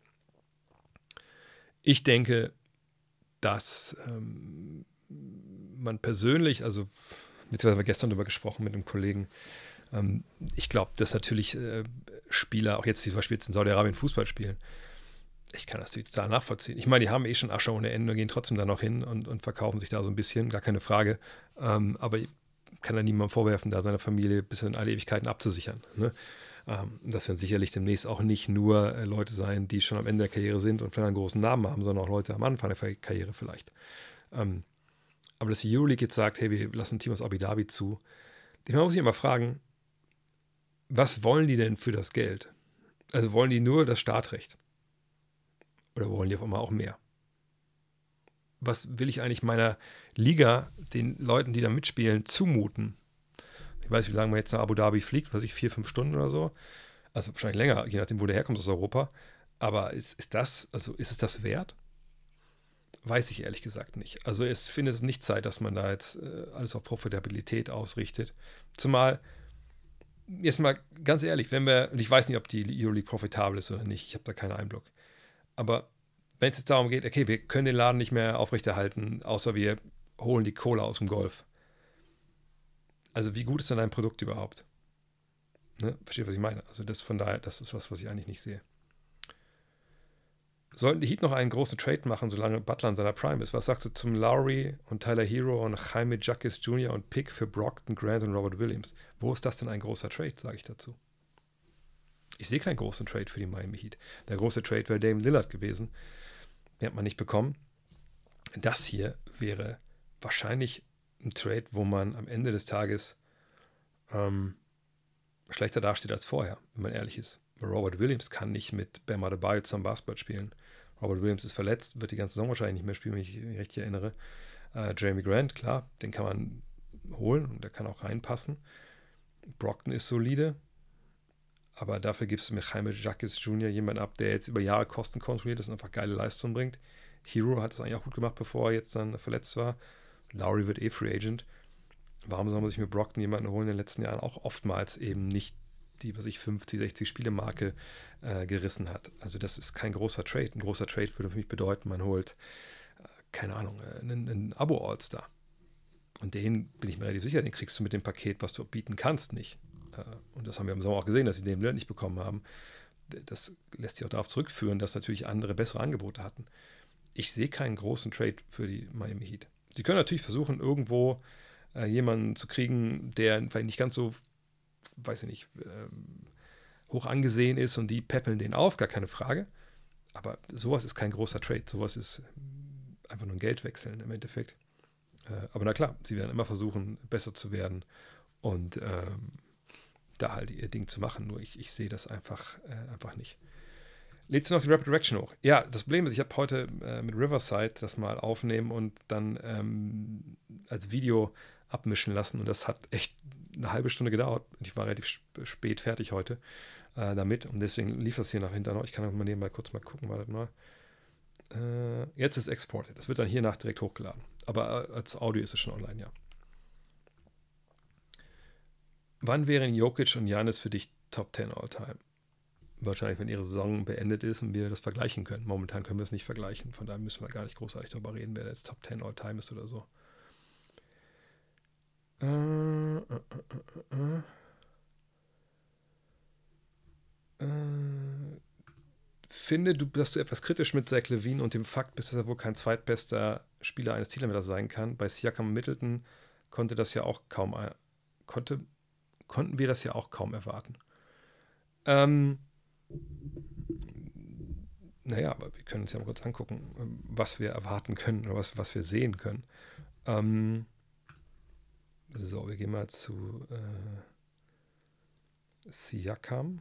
Wartet mal kurz. Ich will jetzt auch nicht das ins Blaue hinein. Warte mal kurz. Siakam. Äh, Toronto äh, Meisterschaft da. So. Ähm.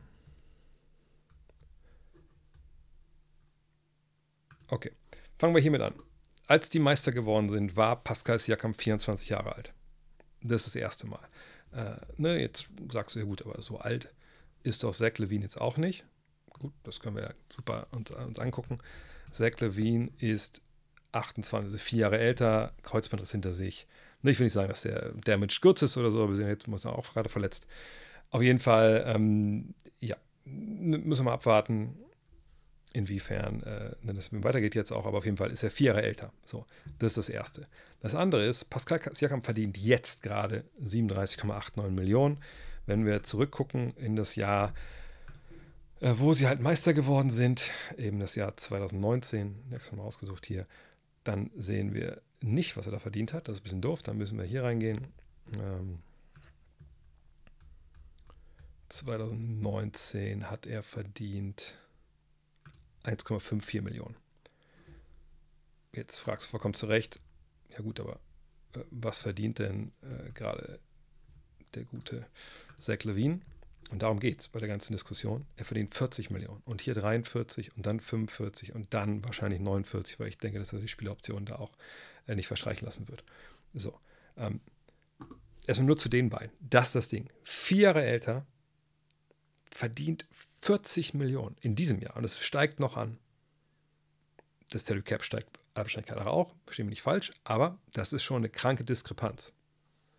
Wirklich eine kranke Diskrepanz. Ähm, und wir können mit einem 28-Jährigen nicht davon ausgehen, dass er sich entwickelt, wie das Pascal Siakam in diesen äh, ja, vier Jahren ziemlich genau auch der Fall war, seit er Meister geworden ist. Er war damals ja, ein Spieler, der den nächsten Schritt gemacht hat. So. Chris Middleton können wir auch gerne nochmal nachschauen. Ähm, halten wir mal die 40 Millionen im Kopf, die ähm, wir da haben hm, ne, für Zach Levine. Bei Middleton sehen wir jetzt hier 29 und 31 und dann Spieloption auf 34. Mal gucken, ob er die nicht vielleicht sogar zieht, wie es bei ihm momentan läuft. Und wir sehen, der Mann ist 32 Jahre alt. So, jetzt gehen wir mal rüber hier und gucken, wie die Bucks eigentlich Meister geworden sind und wann. Und dann sehen wir, das war 2021.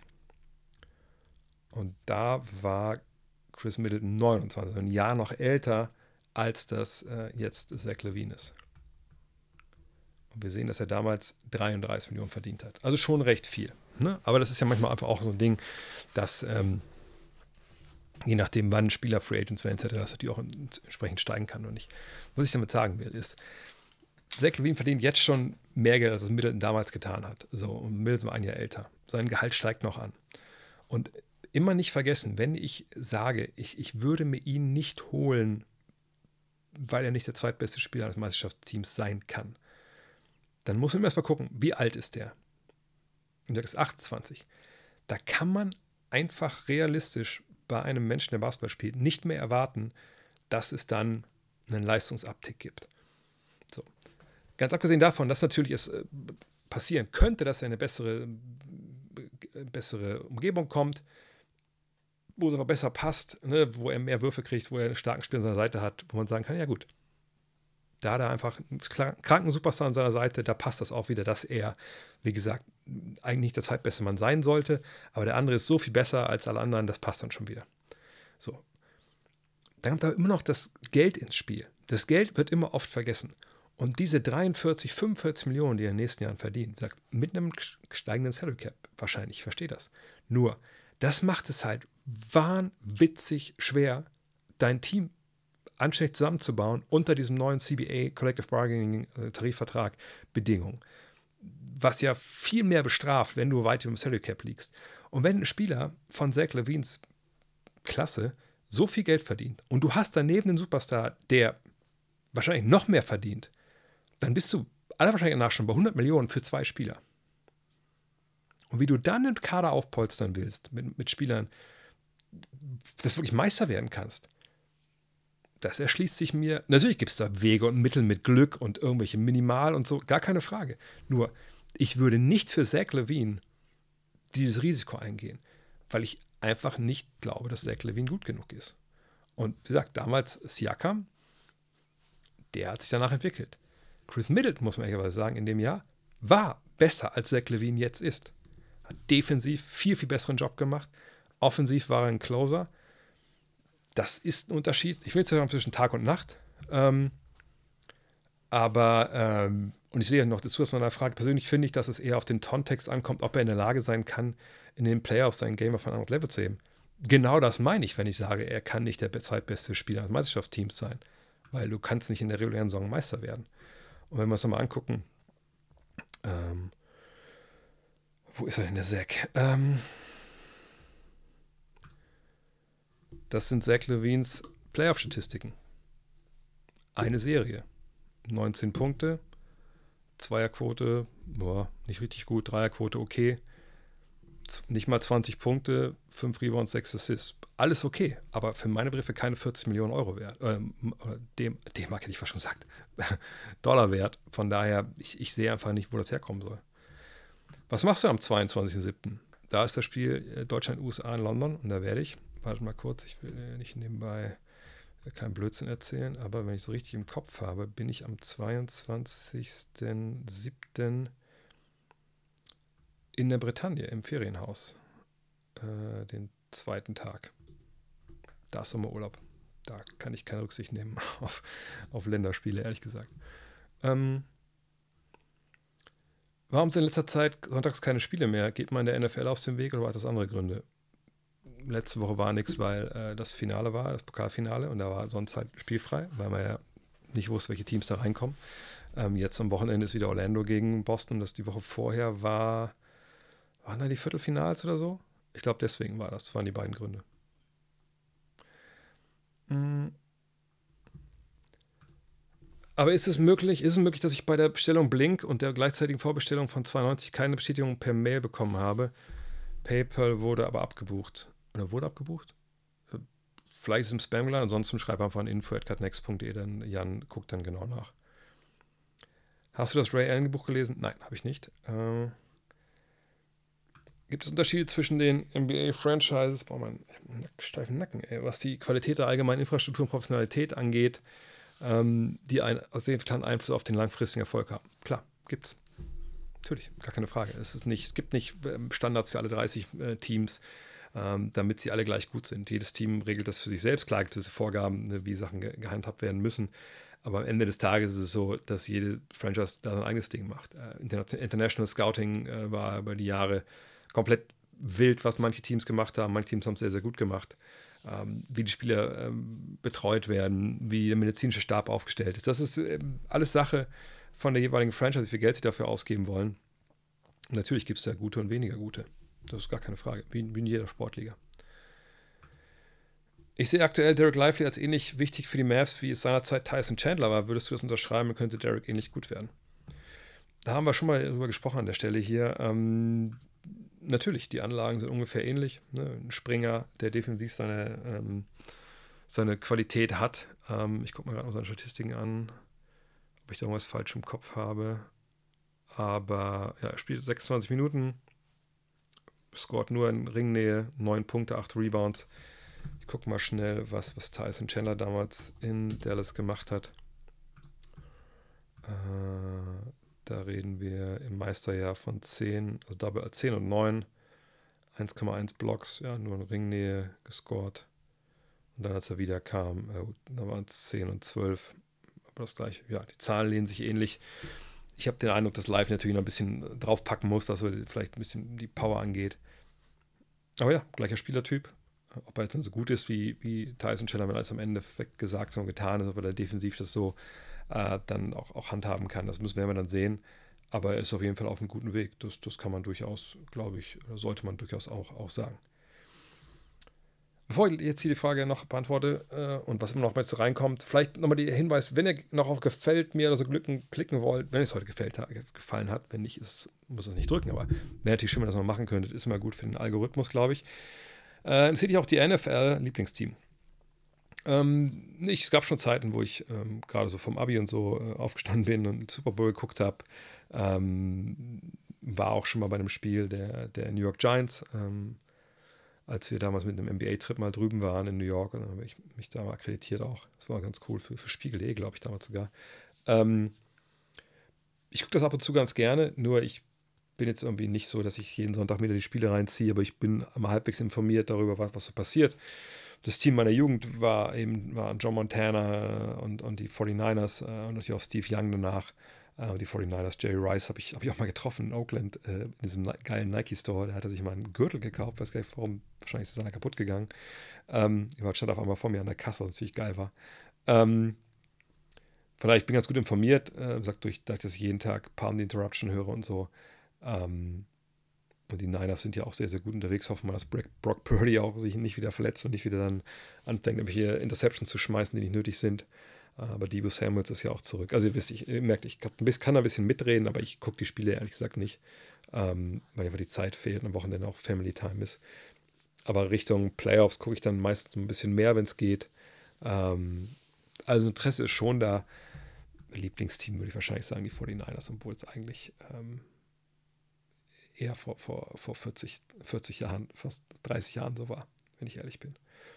Ja, das war's für heute. Immerhin vier haben noch auf Gefällt mir geklickt von den 153, die zugucken. Oder es sind dann so viele auf Twitch dabei, dass ich das äh, gar nicht sehe dann. Äh, weil, glaube ich, diese, die Daumen nach oben wahrscheinlich nur von ähm, äh, nur von YouTube sind. Auf jeden Fall hat es wieder sehr viel Spaß gemacht. Vielen, Dank, dass ihr dabei wart. Trotz Champions League, wie steht es da überhaupt? Warte mal kurz. Bevor wir jetzt hier rausgehen, gucke ich nochmal kurz. Äh, Spoiler Alert für alle, die im Podcast zuhören und denken, nein, du kannst jetzt nicht sagen, wie Bayern gespielt hat. 0-0, das ist ja langweilig. Und bei Union 1-1. Läuft bei Union jetzt mit neuen Trainer. In diesem Sinne, vielen Dank fürs Zuhören. Ähm, eventuell kommt die nächsten Tage noch, noch ein, noch ein äh, klar, Fragenpunkt auf jeden Fall am, am Freitag. Ähm, wir gucken noch mal kurz, wie das mit der, mit der, mit der, äh, mit der Versteigerung aussieht, wenn noch was passiert ist. Ich, ich kann mir extra jetzt nicht vorstellen, aber wir gucken noch mal. Wo sind wir? Ne, immer noch bei, bei 900, aber ich hoffe, da geht noch was. Äh, und vielleicht abschließend Hinweis nochmal, wenn ihr äh, denkt, hey, ich brauche noch ein Weihnachtsgeschenk, mich würde sehr freuen, wenn ihr einfach bei uns reingucken würdet in den Shop. Das ist ja jetzt nicht der klassische Streamer-Merch-Shop, das wisst ihr auch. Ähm, ne, wir ähm, mache natürlich Sachen für Basketballer von Basketball. Ich sehe ja die Frage hier noch, die mache ich noch schnell. Ähm, von daher würde mich freuen, wenn ihr da wirklich äh, ja, mal reingucken könntet, ob da irgendwas für euch dabei ist. Das wäre, glaube ich, sehr geil. So, mal die Frage, wo ist jetzt hin? Oh, nein, die ist weg. Oh, Toni war das, Toni Horn. Stell mal eine neue Frage, bitte, damit ich nochmal lesen kann. Mal Copy-Paste. Ähm, weil, weil ich einmal jetzt die Szene geändert habe, da kommt der Restream-Chat nicht hinterher. Fuck, das war früher echt alles leichter, als ich nur bei Twitch gestreamt habe, ehrlich gesagt. Ähm, da. Denkst du, die Entwicklung in der Medizin hat ihren Peak erreicht? Kobe damals schon verhältnismäßig schnell nach seinem Achillessehnenriss zurück, führte mit, wenn auch großem Volumen, kurzzeitig die Liga so im Scoring an. Auch KD ist einer der fünf besten Scorer aktuell, schießt absolut effiziente Quoten und bewegt sich äh, so, als wäre nie was passiert. Medizin ist ein absolutes Brett und Testament dafür, wie nachhaltig OP und Reha mittlerweile ineinander greifen. Ja, ich meine, das ist natürlich was, wenn ihr euch erinnert an den, an den äh, an Blink, jetzt habe ich die Ausgabe nicht hier, gibt es auch noch zu kaufen bei uns im Shop. Ähm, ne, ich zeige es kurz nochmal, hier Blink, die Ausgabe hier unten, äh, die hier ähm, da habe ich ja zum Beispiel mit, mit Simon Eden gesprochen, dem äh, Haus- und Hof-Physiotherapeuten äh, von äh, Daniel Theiss, arbeitet auch mit Pascal Siakam zusammen, ein paar anderen NBA-Profis auch. Und da haben wir ein sehr interessantes Interview geführt, genau über dieses Thema, ne, was alles möglich ist und so. Und ich schlacke jedes Mal mit den Ohren, wenn ich mit Leuten wie ihm mich mal länger unterhalte, auch weil es für mich natürlich auch persönlich sehr von Interesse ist, weil ne, das ist irgendwie, ich, ich finde das ein spannendes Thema, was man alles so körperlich optimieren kann. Ähm, weil natürlich viele auch immer direkt immer Doping schreien und sowas, aber es gibt einfach mittlerweile so viele neue Erkenntnisse. Äh, ich weiß nicht, ob euch Andrew, Andrew Huberman was sagt, der, ähm, der Stanford-Professor, der jetzt ja auch den weltweit erfolgreichsten Podcast hört, er hat, der höre ich jetzt auch immer rein, weil es einfach so viele coole Sachen gibt, die da erforscht werden, nicht nur im medizinischen Bereich, sondern generell auch körperlich. Deswegen mache ich zum Beispiel auch diese Eisbäder gerade, weil ich mir da von verspreche, weil das eben auch Wissenschaft belegt ist, auch ne, für meine, äh, für die Psyche und so. Ähm, auf jeden Fall, ähm, das Maximum ist, glaube ich, noch nicht erreicht. Ich glaube, es gibt ja immer mehr. Ähm, und ähm, allein, wenn man eben auf den Körper hört, man weiß, wie man mit dem Körper arbeiten muss und nicht wie früher viel hilft, viel und Hauptsache druff, druff, druff, dann kann das halt eine Menge bringen. Ähm, und das sieht man jetzt schon. Kommt natürlich mal darauf an, natürlich, wie der jeweilige Athlet auch ne, mit seinem Körper umgeht und, wie er dann an seinen Körper hineinhorcht und wie er auch diese Reha umsetzt. Ich will es nicht nochmal äh, bei äh, Kollege Zion Williamson draufhauen, aber ich kann mir zum Beispiel vorstellen, dass der nicht von so einer Verletzung so zurückkommen würde, weil er einfach augenscheinlich nicht so auf seinen Körper aufpasst. Ähm, von daher, ja, das ist äh, unfassbar, was da in den letzten 20, 30 Jahren passiert ist. Aber ich denke, da wird auch demnächst noch mehr passieren, ähm, weil es eigentlich immer weitergeht in dieser Beziehung. Aber das ist einfach auch wahnsinnig, finde ich positiv, dass wir jetzt eben nicht mehr Sportler verlieren mit solchen Verletzungen und die dann nie wieder die gleichen sind. Sicherlich nicht jeder performt dann so, wie Kobe das gemacht hat oder wie KD. Ähm, aber es ist eben auch kein Todesurteil für die Karriere von Leuten, die einfach wahnsinnig gut sind oder auch nicht so gut sind, aber damit natürlich ihr Geld verdienen. Von daher, ja. Und hoffen wir alle, dass solche Erkenntnisse noch ankommen bei Menschen wie, wie, wie ihr und ich äh, oder älteren Menschen, die dann vielleicht nach so einer Verletzung auch irgendwie noch zurückkommen wollen ins normale Leben. Ja. In diesem Sinne, das war es wirklich jetzt für heute. Dann spätestens Freitag wieder, wenn ihr die Rapid Reaction nicht gehört habt, die äh, ist schon als Podcast draußen. Jetzt packe ich es noch als YouTube-Video hoch. Und ansonsten bis zum nächsten Mal. Ciao.